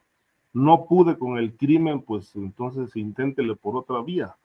Y creo que la vía de la negociación siempre debió estar presente en la política de, de combate o de búsqueda de esta pacificación del país. La negociación era parte de un trabajo político. Tejer negociar, es decir, si no se va a, usar la fuerza que le confiere la ley al, gobierno, la constitución, este, pues se tienen que buscar otros caminos. Eh, es decir, no hacer nada resulta peor que intentar algo. Entonces, creo que la negociación debió, debió hacerse desde el 2018 para ir, ir logrando hasta donde más se pudiera una pacificación del territorio. Lo están haciendo cuando faltan muy poco para que termine esto y, tal cual lo cita Víctor, y, los criminales no quieren soltar, no quieren ceder ya los territorios que tienen controlados. De tal manera que, bueno, creo que la iglesia puede hacer muy poco en este sentido, este, porque pues es todo es diálogo, es negociación, es una tarea de convencimiento pero pues los criminales saben que soltar territorios que ya les llevó tiempo, inversión, eh, eh, eh, soltarlos, pues este, no va a ser tan fácil. De tal manera que pues yo esto lo, lo puedo considerar un fracaso más. Es decir, si no hay una política pública como no la hemos tenido definida, pues una negociación al cuarto para la una me parece pues ya bastante limitada. Bien, gracias Ricardo. Eh, Víctor Ronquillo, eh, la verdad, lo que dices de la plática que tuviste con Abel Barrera de este Centro de Derechos Humanos, em, ¿qué te dijo respecto al papel del ejército de los presidentes municipales y del gobierno de Evelyn Salgado, del gobierno estatal. ¿Cuál es la reflexión ahí, Víctor? Es muy interesante y además está acorde con lo que ha publicado recientemente el Centro de Derechos Humanos Tlachinola en un informe que se puede consultar en las redes, que se llama La verdad vestida de verde olivo. Eh, para Abel Barrera, el antecedente de lo que vivimos hoy tiene que ver con la guerra sucia, ¿no? Abel Barrera, además de ser director y corazón de Tlachinolan, forma parte de esta, pues, Comisión de la Verdad, que a mí me parece tiene interrumpidos sus trabajos en términos del esclarecimiento de lo que ocurrió en la guerra sucia, ¿no? Para Abel Barrera, eh, este elemento, esta raíz amarga de la violencia, está dada por las prácticas de terror establecidas por el ejército mexicano en la década de los años 70 en Guerrero y en otras entidades, ¿no? La desaparición forzada, el asesinato extrajudicial, la, el sometimiento por la violencia, el control territorial para la explotación de recursos y además algo que es un testimonio que yo conservo y que, que valoro mucho en términos de cómo lo pudimos obtener, de personas allá en la región de la montaña, viejos eh, del pueblo, ¿no? Personas de la memoria que me eh, confesaron, que me dijeron, que me compartieron que quienes llevaron la semilla de la amapola y, las, y la práctica de la siembra de la amapola a esa región y a otras regiones del estado, pues fueron ni más ni menos que integrantes del ejército en la década de los años 70. Pero ¿qué ocurre ahora eh, desde la perspectiva de Abel Barrera y que podemos confirmar en los hechos? Pues lo que ocurre es que se ha establecido una alianza atroz entre ese, eh, ese poder constituido por el ejército y las policías en el estado de Guerrero y el viejo casicazgo casicazgo político, casicazgo económico y ahora, hoy en día, el crimen organizado. ¿Cómo se ha dado esta, esta alianza de poderes oscuros en los diferentes municipios del estado de Guerrero y en las distintas regiones? Pues se ha establecido ni más ni menos que a partir del vínculo entre los jefes de las plazas, de las distintas plazas, que son consideradas así las ciudades, no solamente las más importantes, sino los poblados y los presidentes municipales. Una alianza terrible que no solamente eh, se apropia de los recursos de gobierno, ¿no? Fundamentales para la gestión política, sino que además avanza sobre la construcción de verdaderos imperios criminales y el aprovechamiento de recursos fundamentales como el agua, como los bosques. Esto ha generado fenómenos terribles de desplazamiento interno y de violencia. Hoy en día lo que vivimos es sin duda una disputa por el control político, económico, por parte de estos grupos en un gobierno que ante un gobierno que lamentablemente ha sido rebasado. Esto, esto forma parte de una, de, una, de una realidad y lo peor de todo es que quienes son víctimas pues son al final de cuentas las comunidades, ¿no? Comunidades de pueblos como en la montaña, que desde hace siglos viven en condiciones extremadamente, extremadamente precarias, ¿no? Y hay algo más que es muy importante y que tiene que ver con el futuro político de este país. A la suma de personas que han muerto en esta realidad violenta que padecemos desde la instauración del periodo neoliberal hasta hoy, ¿no? A la suma de las personas que han desaparecido, a las personas que fueron víctimas de la guerra sucia por diferentes eh, condiciones y circunstancias, hay que sumar la terrible vulneración de instituciones democráticas que en el estado de Guerrero y en otros estados pues han sido víctimas también del crimen organizado. Ante eso, ¿qué puede ocurrir de cara a las próximas elecciones? Lamentablemente lo que puede ocurrir en muchas regiones del estado Guerrero, de Guerrero es la compra del voto y esta alianza atroz entre jefes de la plaza y protagonistas de la, de la, de la escena política. Víctor, gracias por esa información y el contexto. Ricardo Ravelo, en otro tema, llama la atención lo que están empujando congresistas republicanos en Estados Unidos, del Partido Republicano, pues, particularmente Tom Cotton, senador republicano por Arkansas, quien ha propuesto que haya reuniones informativas periódicas del gobierno de Estados Unidos para informar al Congreso sobre los esfuerzos para capturar o matar a los líderes del cártel Jalisco Nueva Generación. Es una propuesta, falta que sea aprobada, desde luego, pero refleja el ánimo en esos segmentos del poder político estadounidense en el ámbito republicano. ¿Qué opinas de esa propuesta? Por favor, Ricardo. Sí, bueno, esta ala republicana ha sido muy, este, muy insistente en que, por un lado, los cárteles mexicanos sean declarados como grupos terroristas y ahora esta propuesta, una suerte de iniciativa para que este, se establezca un plan, un plan de exterminio de los personajes que ellos consideran que son las cabezas y los operadores centrales del cártel de Jalisco Nueva Generación. Eh, ellos traen toda una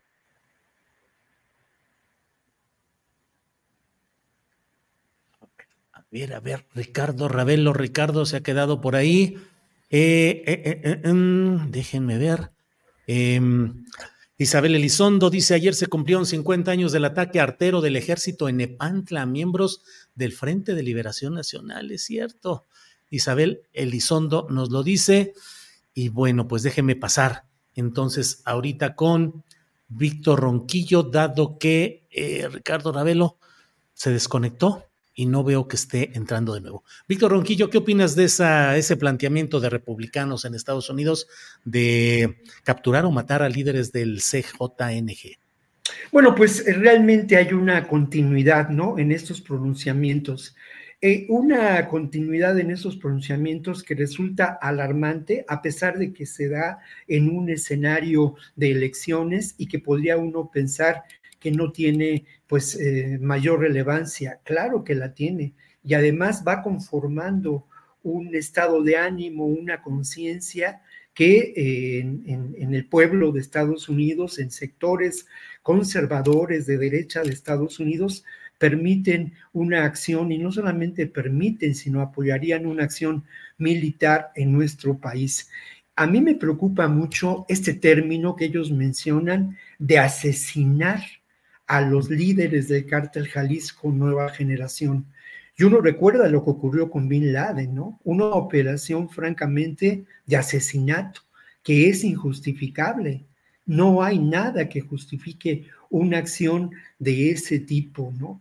Eh, la, la, propia guerra tiene sus, sus, sus ordenamientos jurídicos y no se puede violentar de tal manera a, a las personas ni a sus derechos, ¿no? Como ocurrió con Bin Laden, que además de todo hay que dudar sobre si realmente fue el verdadero gestor del ataque a las Torres Gemelas, pero ese es otro tema, ¿no? Eh, creo que lo que estamos viendo corresponde también a este intento de generar una situación de enorme tensión en la frontera, ¿no? Al final de cuentas, la frontera entre México y Estados Unidos, de acuerdo al proyecto económico y político del propio Biden, a la solicitud de recursos económicos en apoyo a países como Ucrania, como Israel, eh, forma parte de un programa completo, ¿no? Miles de millones de dólares para estos países y miles de millones de dólares también para la militarización de la frontera y la utilización de recursos tecnológicos. Eso sigue vigente a pesar de que eh, el propio Trump, con una acción política, echó para atrás el proyecto eh, que habían tejido los republicanos y los demócratas en relación a la frontera. Mira, eh, hay antecedentes muy claros de esto, ¿no? En el 2015, el gobierno de Estados Unidos consideró que el cártel Jalisco Nueva Generación aparecía entre los tres grupos criminales de mayor poderío y violencia en el mundo. Eh, esto es parte del contexto y creo además, eh, pues eso, ¿no? Uno de pronto pues platica digamos, tienes ocasión de conversar incluso con personas que pueden considerarse propiamente de estos WASPs que decían, ¿no? Estos grupos anglosajones, conservadores, protestantes, ¿no? Porque uno pues tiene distintas relaciones, e incluso familiares, y lo que encuentra en ellos es la justificación plena, es más, la aseveración de que tendría que llevarse en México una operación de limpieza social para terminar con todos estos elementos del narcotráfico, ¿no? Una limpieza social que además, de acuerdo a la propuesta de estos, de estos eh, republicanos, tendría que ver con la acción del ejército de Estados Unidos, ¿no? Y justificar también acciones que obviamente robustecerían a la industria armamentista de Estados Unidos y justificarían esta ideología de, la derecha. Eh, puede ser algo, más bien, puede ser algo, una realidad muy dramática y por lo pronto es enormemente preocupante, Julio. Bien, Víctor, gracias. Bueno, pues hemos censurado a Ricardo. Ah, ya regresó Ricardo Ravelo. Ricardo, te queríamos aquí recordar y todo. y no... nos quiere separar. Sí, así es. Ricardo, este problema técnico, según entiendo, ¿verdad? Bueno, bueno. Ricardo, sobre este tema de los republicanos y el cártel Jalisco Nueva Generación. Sí, mira, pues escuché el planteamiento de Víctor, yo creo que es bastante amplio eh, en detalle. Este, yo, añadiría que, bueno, no es la primera vez, decía antes de que se cortara, que eh, hay este intento intervencionista, sin duda, eh, ya por una vía que fue la, la de declarar a, los cárteles como grupos terroristas para intervenir y por otro lado ahora esta iniciativa con la que pretenden pues armar un plan de guerra, un plan de exterminio para eh, eh, desmantelar eh, al cártel de Jalisco. Este, me llama mucho la atención que solamente a ese grupo, porque en México hay algo así como 15 o 16 grupos criminales y, este, solamente se enfocan en el cártel de Jalisco Nueva Generación, que según los informes de la DEA, del FBI, es el que uno de los que más fentanilo introduce a Estados Unidos a través de México. Entonces, eh, bueno, de aprobarse esta iniciativa, eh, lo harían solos, es decir, a través del personal del Departamento de Estado, pero no hablan de una cooperación con México. Yo eh, tengo, leí unas declaraciones del presidente donde hablan de, pues eh, él, plantea o pide las pruebas de que este grupo criminal está presente en, varios continentes y que tiene controlado pues buena parte del territorio mexicano. Lo niega, aunque sabemos eh, dónde están pues las, las redes, los brazos de este grupo criminal. Uno de los últimos reportes que yo tuve oportunidad de leer data de hace dos años, este, ya se hablaba de un control desde Quintana Roo hasta Baja California. Eh, en realidad, bueno, pues son, eh, es un grupo que se ha aliado a otros, a, Tijuana, a gente también de Michoacán, este, y, que, y que en efecto tiene una, una operación bastante bollante de drogas químicas, no solamente hacia Estados Unidos, sino también a otros continentes, a Europa, Asia, este, no, no dice el informe que controlen todo el mundo, pero este, sí, tienen, sí tienen alcances importantes.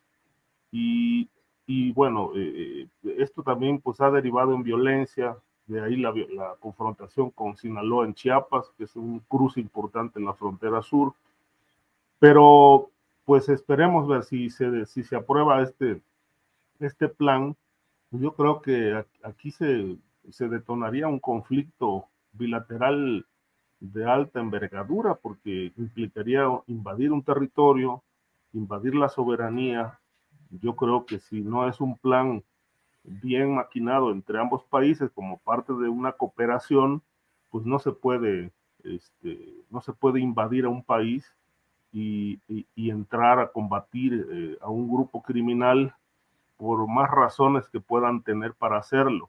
Es decir, hay, hay causas diplomáticos, causas políticos, negociaciones, acuerdos que antes de cualquier intervención pues deben de, deben de explorarse para poder llevar a cabo una acción de este tamaño. Bien, gracias, eh, Ricardo Ravelo. Son las 2 de la tarde con 32 minutos.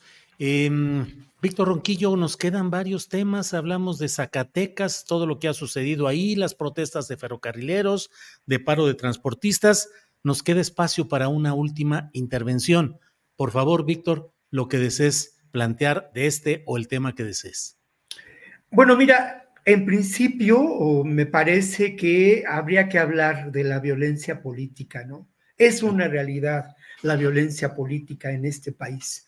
Pero me parece que la violencia política en este país, si uno revisa la historia y lo mira con una perspectiva profunda, corresponde ni más ni menos a aquellos grupos que han buscado preservar sus canonjías, que han buscado preservar sus privilegios y que han buscado preservar un estado de cosas que los beneficia.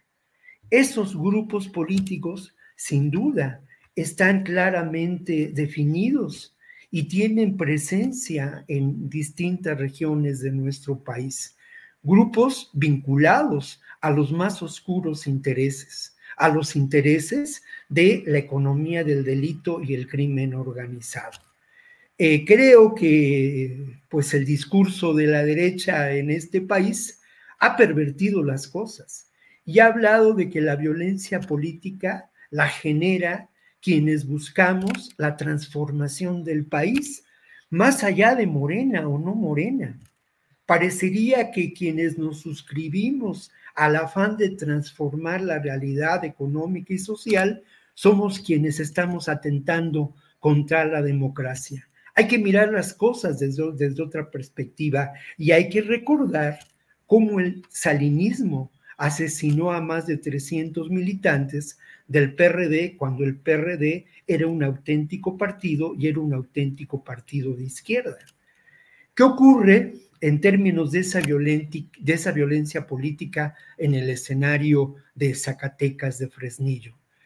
Pues lo que ocurre es que al final de cuentas sí eh, hay una realidad innegable la dinastía política de los Monreal. Su fuerza política y lo que han cobrado en términos de, pues eso, ¿no? Una presencia y un control del escenario político. ¿Qué ocurre con Fresnillo? Fresnillo es un punto estratégico determinante. Confluyen ahí varias carreteras que permiten pues el trasiego de drogas que vienen del sur hacia el norte. Lo mismo hoy en día el propio fentanilo, ¿no? Es muy curioso cómo no, no ha habido eh, grandes decomisos en esta, en esta zona de, eh, de, fentanilo, de metanfetaminas, aunque los ha habido, y menos ha habido de laboratorios donde se pueden preparar.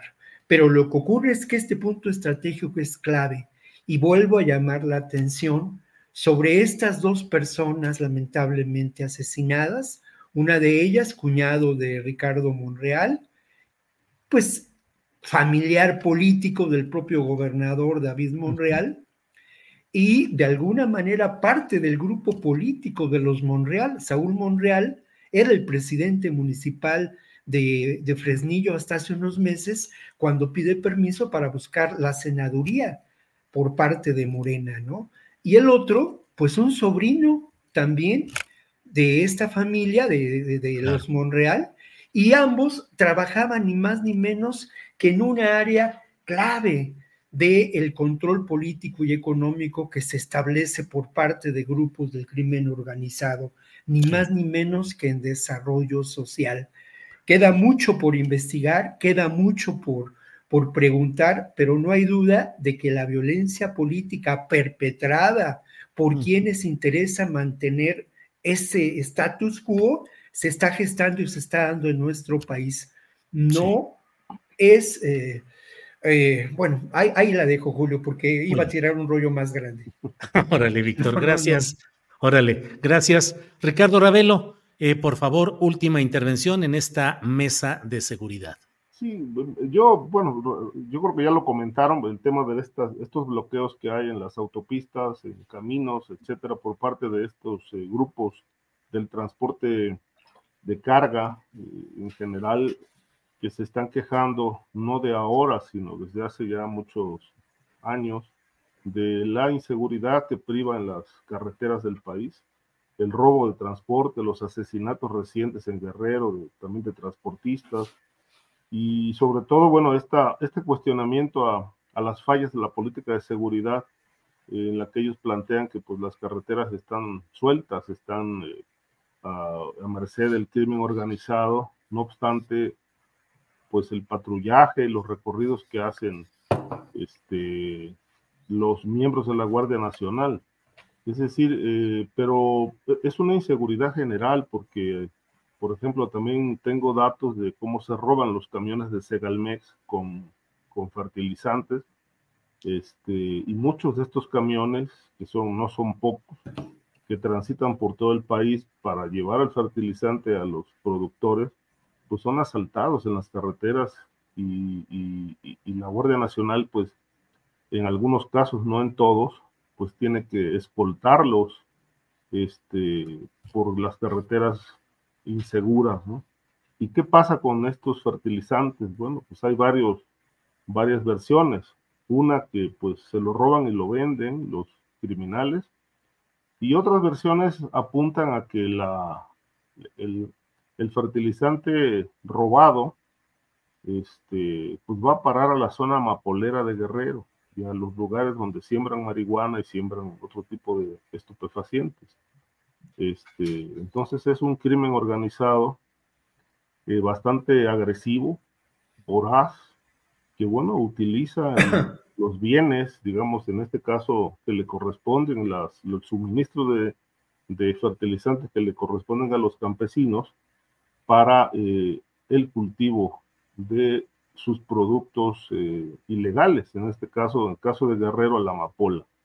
Y en el resto de los casos, pues son, son camiones de carga que se mueven por todo el país para suministrar a los grandes almacenes. Y estas, estos productos terminan, terminan en tienditas, en, en municipios, en comunidades. Vemos como productos que se venden en los grandes almacenes, este, los venden también en tienditas a bajo costo, a menor costo. Entonces, eh, la gran pregunta es por qué el presidente se negó a recibirlos, eh, por qué no se abrió un debate, una discusión sobre este tema. ¿Acaso será que realmente ya faltando siete meses, ocho meses para que acabe el gobierno, el presidente se declara impotente para enfrentar este flagelo y decide soltar y sacar las manos? A mí me preocupa muchísimo, sobre todo esta herencia que va a dejar a la siguiente presidente de México. Bien, Ricardo. Pues a ambos muchas gracias por esta oportunidad de platicar en la mesa de seguridad. Eh, Víctor Ronquillo, muchas gracias y buenas tardes. Muchas gracias a ti, Julio, y bueno, saludos a Ricardo, al público, y pues nos encontramos la próxima semana, colegas. Así es, gracias. Ricardo, gracias, buenas, buenas tardes. Sí, saludos y buen fin de semana. Igualmente, gracias a Víctor Ronquillo, a Ricardo Ravelo en esta mesa de seguridad correspondiente a este jueves 15 de febrero pues este tema de eh, la actividad de obispos y eh, directivos de la Iglesia Católica en Guerrero buscando una tregua con los grupos del crimen organizado, pues creo que es una noticia que vale la pena ahondar en ella. Por ello es que en esta ocasión hemos eh, concertado una entrevista que es la que a continuación vamos a presentar, que es una entrevista con eh, José Filiberto Velázquez, él es sacerdote, activista y titular del Centro de Derechos Humanos Minerva Bello. Filiberto, buenas tardes. Muy buenas tardes, Julio, un gusto estar contigo nuevamente. Igualmente, Filiberto. Em, ¿Cómo está esto? Mm, buscar a los jefes de los muchos grupos del crimen organizado que están actuando en Guerrero para buscar treguas eh, ¿Cómo se ha dado esto y cuáles han sido los resultados, Filiberto?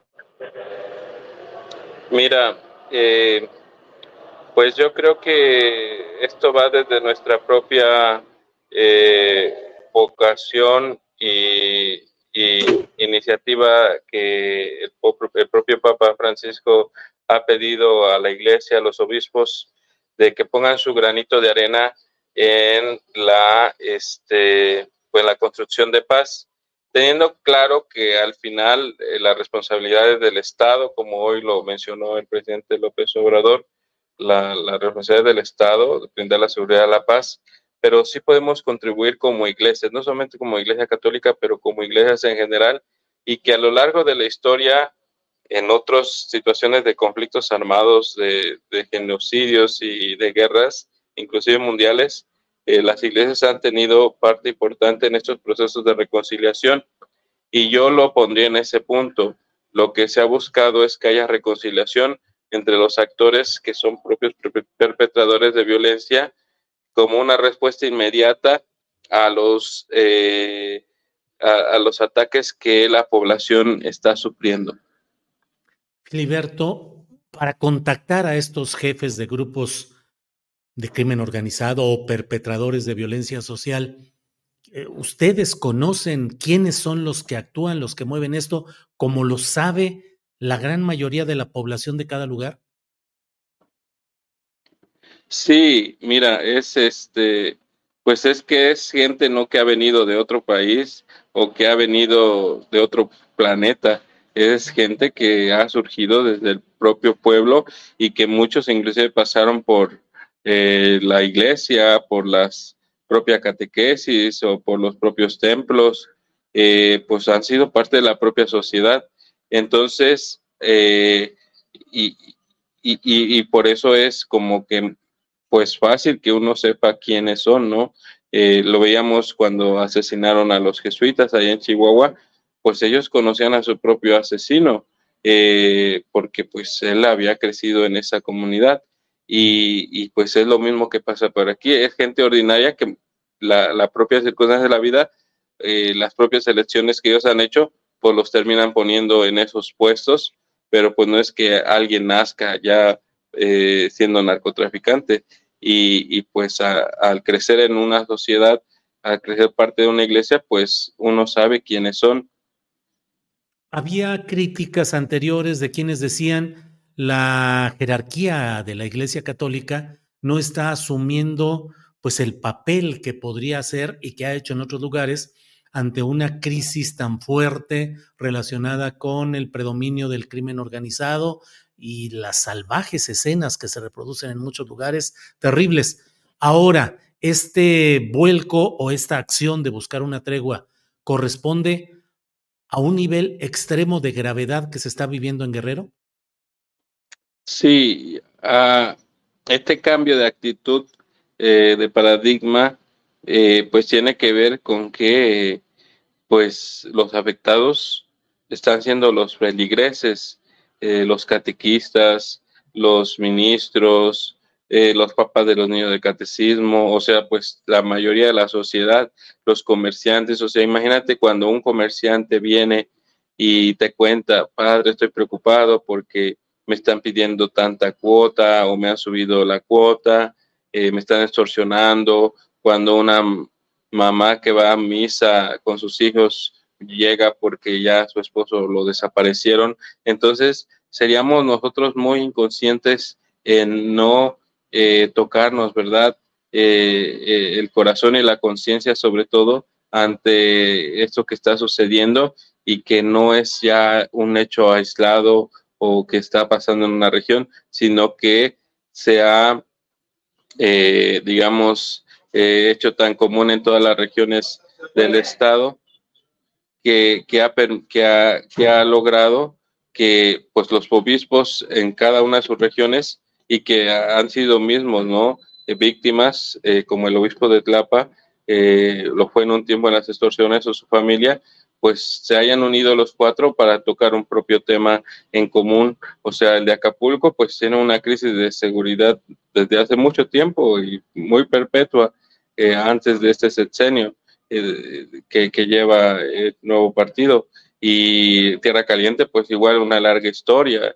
no se diga aquí nosotros en Chilpancingo, Chilapa, la región de la sierra y pues la región de la montaña, o sea, no es algo, pero pues que este punto ha, llegado eh, que los una el interés eh, por construir y sobre todo el llamado del Papa a que se involucren en esto y pongan su, su granito de arena. Filiberto, te pregunto si tú mismo has negociado o buscado negociar o dialogar o mediar con jefes del narcotráfico y no lo pregunto solo por eh, el detalle específico, sino yendo qué se le puede proponer a alguien de un grupo criminal que está metido en venganzas, en revanchas, en odios terribles, en masacres de un lado y de otro. ¿Qué se le puede proponer? Mira, eh, sí ha habido acercamiento, yo sé de este tema, entonces, por ejemplo, eh, cuando yo tuve la necesidad, porque pues así se puede poner como una necesidad de acercarme a estas personas, pues fue por petición de una familia que tenían un hijo que, estaba desaparecido, que lo habían levantado y sabían más o menos quién había sido. Y, pues se buscó la comunicación, eh, aceptó esta persona que yo, eh, digamos, intercediera o que hubiera, que, que, al menos se pudiera este, arreglar la situación en cuestión de que si hubiera un malentendido, que si hubiera una falta de información y, pues poder liberar a este joven. Se logró liberar este, a este joven y pues de una manera yo decía, pues bueno, yo prefiero buscar los vivos, aunque tenga yo que acercarme a, estas personas, que eh, estar buscando los, sus cuerpos, ¿no? Con sus familiares. Y pues sí, es una línea muy delgada que a veces uno tiene que, que, cruzar, pero pues al final eh, uno lo tiene que hacer. Yo compartiendo esta misma información con una fiscal eh, que ahora ya pidió licencia, ella me decía, no vale la pena que usted se involucre por una vida, pero sí vale la pena, aunque sea por una vida, que, que uno tenga estos acercamientos, porque una vida para nosotros es muy importante como 100 vidas. Y, y de ahí eh, pues recientemente el conflicto que ha existido en Chilpancingo con el transporte pude ser ese canal, ese medio para que eh, los grupos que se estaban peleando esta zona de Chilpancingo pudieran llegar a un acuerdo. Entonces, ¿qué se les puede pedir? Que se respeten, que no involucren a terceras personas, a las, personas pues que afectan, ¿verdad?, a la sociedad civil y pues que no haya un ataque frontal y al final pues es como una tregua de paz que implica, ¿verdad?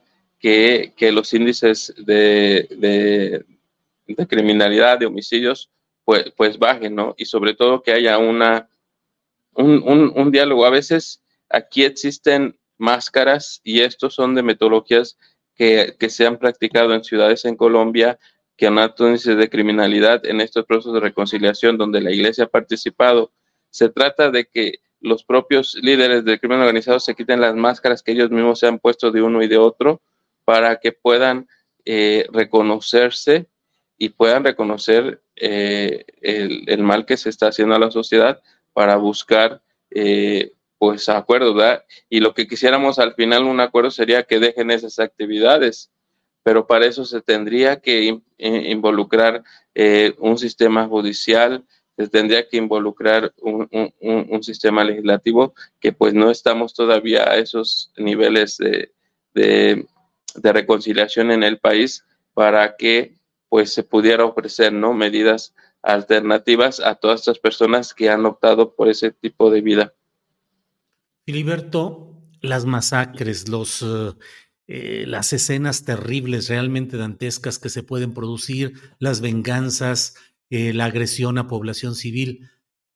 Eh, en algunos segmentos del crimen organizado, se ha llegado ya a niveles extremos de abominación de lo que es el espíritu humano?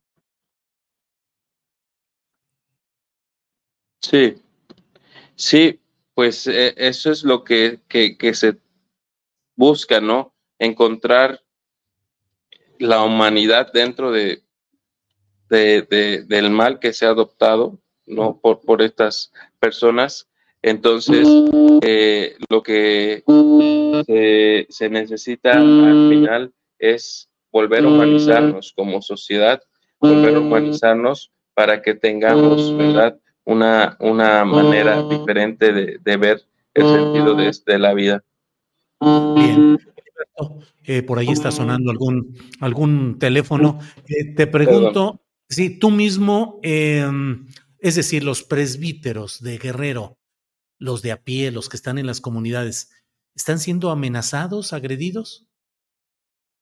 Mira, algo que, que, me ha sorprendido de todos los grupos es que existe un respeto por el ministro de culto de cualquier iglesia. Es una ventaja, yo creo que por eso podemos tener cercanía a estos grupos sin, sin al menos correr algún peligro. Sí ha habido eventos donde han muerto presbíteros, eh, pero pues las circunstancias han sido pues diferentes. Entonces, pero sí creemos que, eh, que todavía hay un respeto por eh, la pues nuestro emblema o nuestra, nuestra profesión. Bien, Filiberto. Pues agradezco mucho la posibilidad de platicar de este tema, tener el contexto y a reserva de lo que desees agregar, pues agradecerte esta plática, Filiberto. Pues a ti también y pues es momento que México, ¿verdad? Que pues el propio partido actual, y yo creo para mí es un gran avance que el presidente el día de hoy haya reconocido este trabajo eh, en pos, ¿verdad? De una construcción, de una reconstrucción de una sociedad. Una transformación implica involucrar a todos eh, en eso. Muchas gracias. Gracias a ti, Filiberto. Gracias y hasta pronto. Bien, son las 2 de la tarde con 54 minutos. Muchos comentarios por aquí. Como siempre, agradecemos el que haya la participación de ustedes en el chat. Les invitamos a que nos ayuden poniendo like, me gusta, a quienes así lo deseen. Y mire, hay algunos desde el principio. Eh, leí este mensaje de Tomás Luna García que dice, desde que usted lo anunció, don Julio, todos los días reviso mi suscripción y todos los días lo tengo que actualizar porque YouTube me cepilla diario. Quizás sea conveniente un tutorial de su parte. Pues sí, Tomás Luna García, así están las cosas y vamos a, a revisar esa propuesta interesante que nos hace de hacer un tutorial. Eh, Juan Rentería nos apoya un, un apoyo económico y dice tan lejos de Dios y de México y tan cerca de Estados Unidos.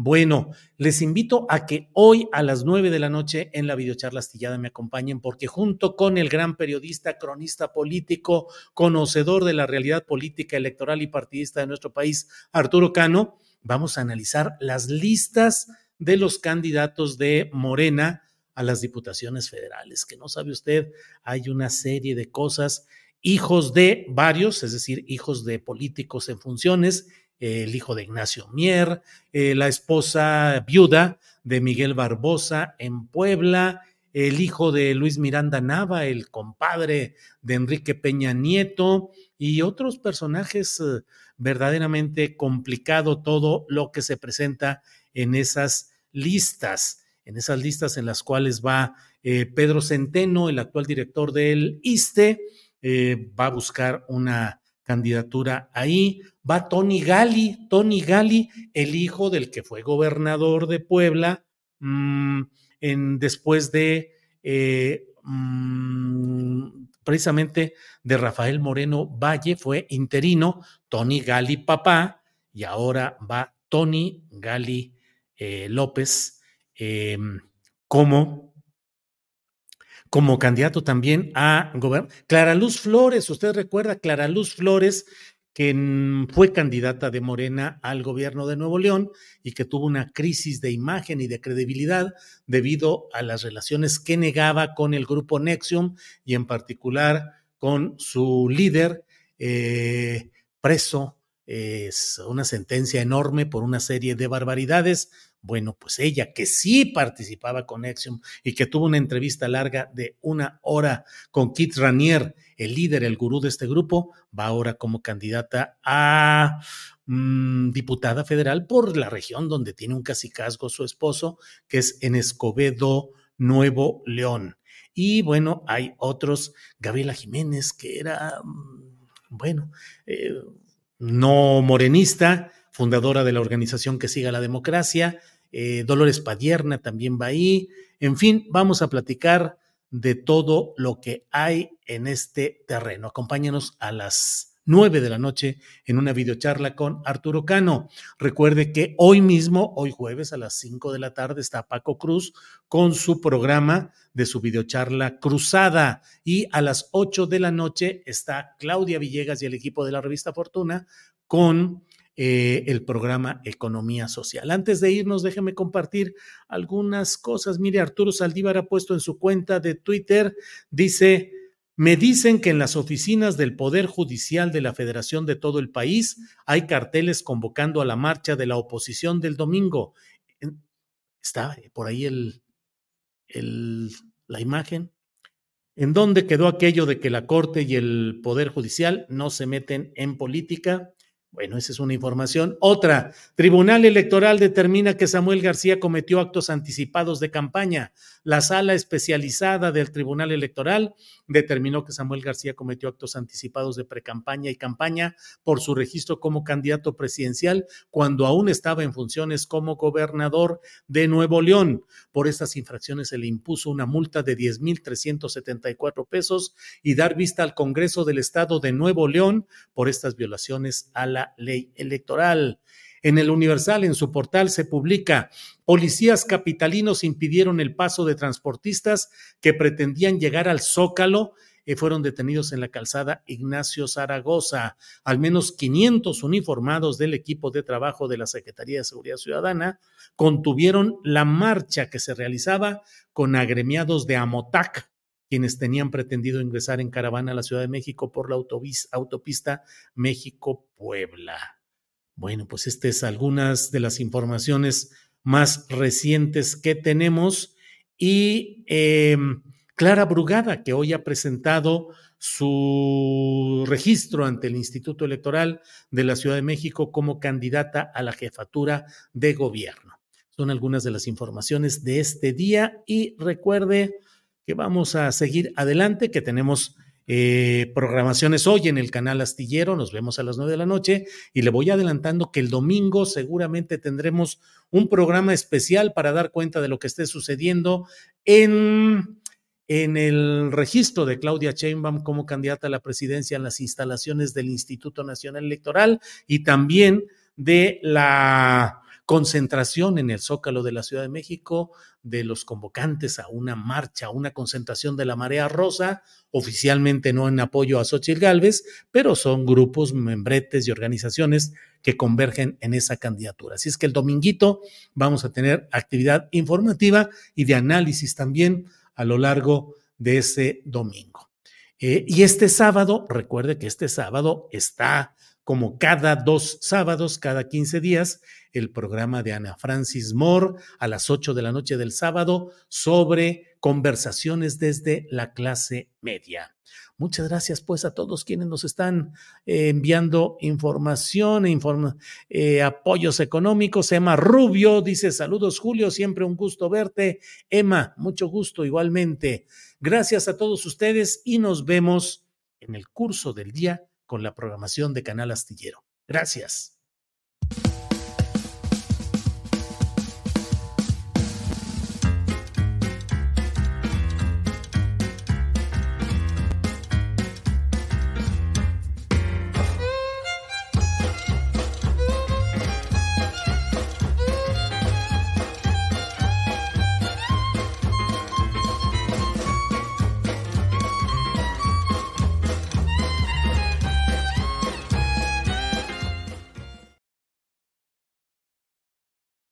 Para que te enteres del próximo noticiero, suscríbete y dale follow en Apple, Spotify, Amazon Music, Google o donde sea que escuches podcast. Te invitamos a visitar nuestra página julioastillero.com.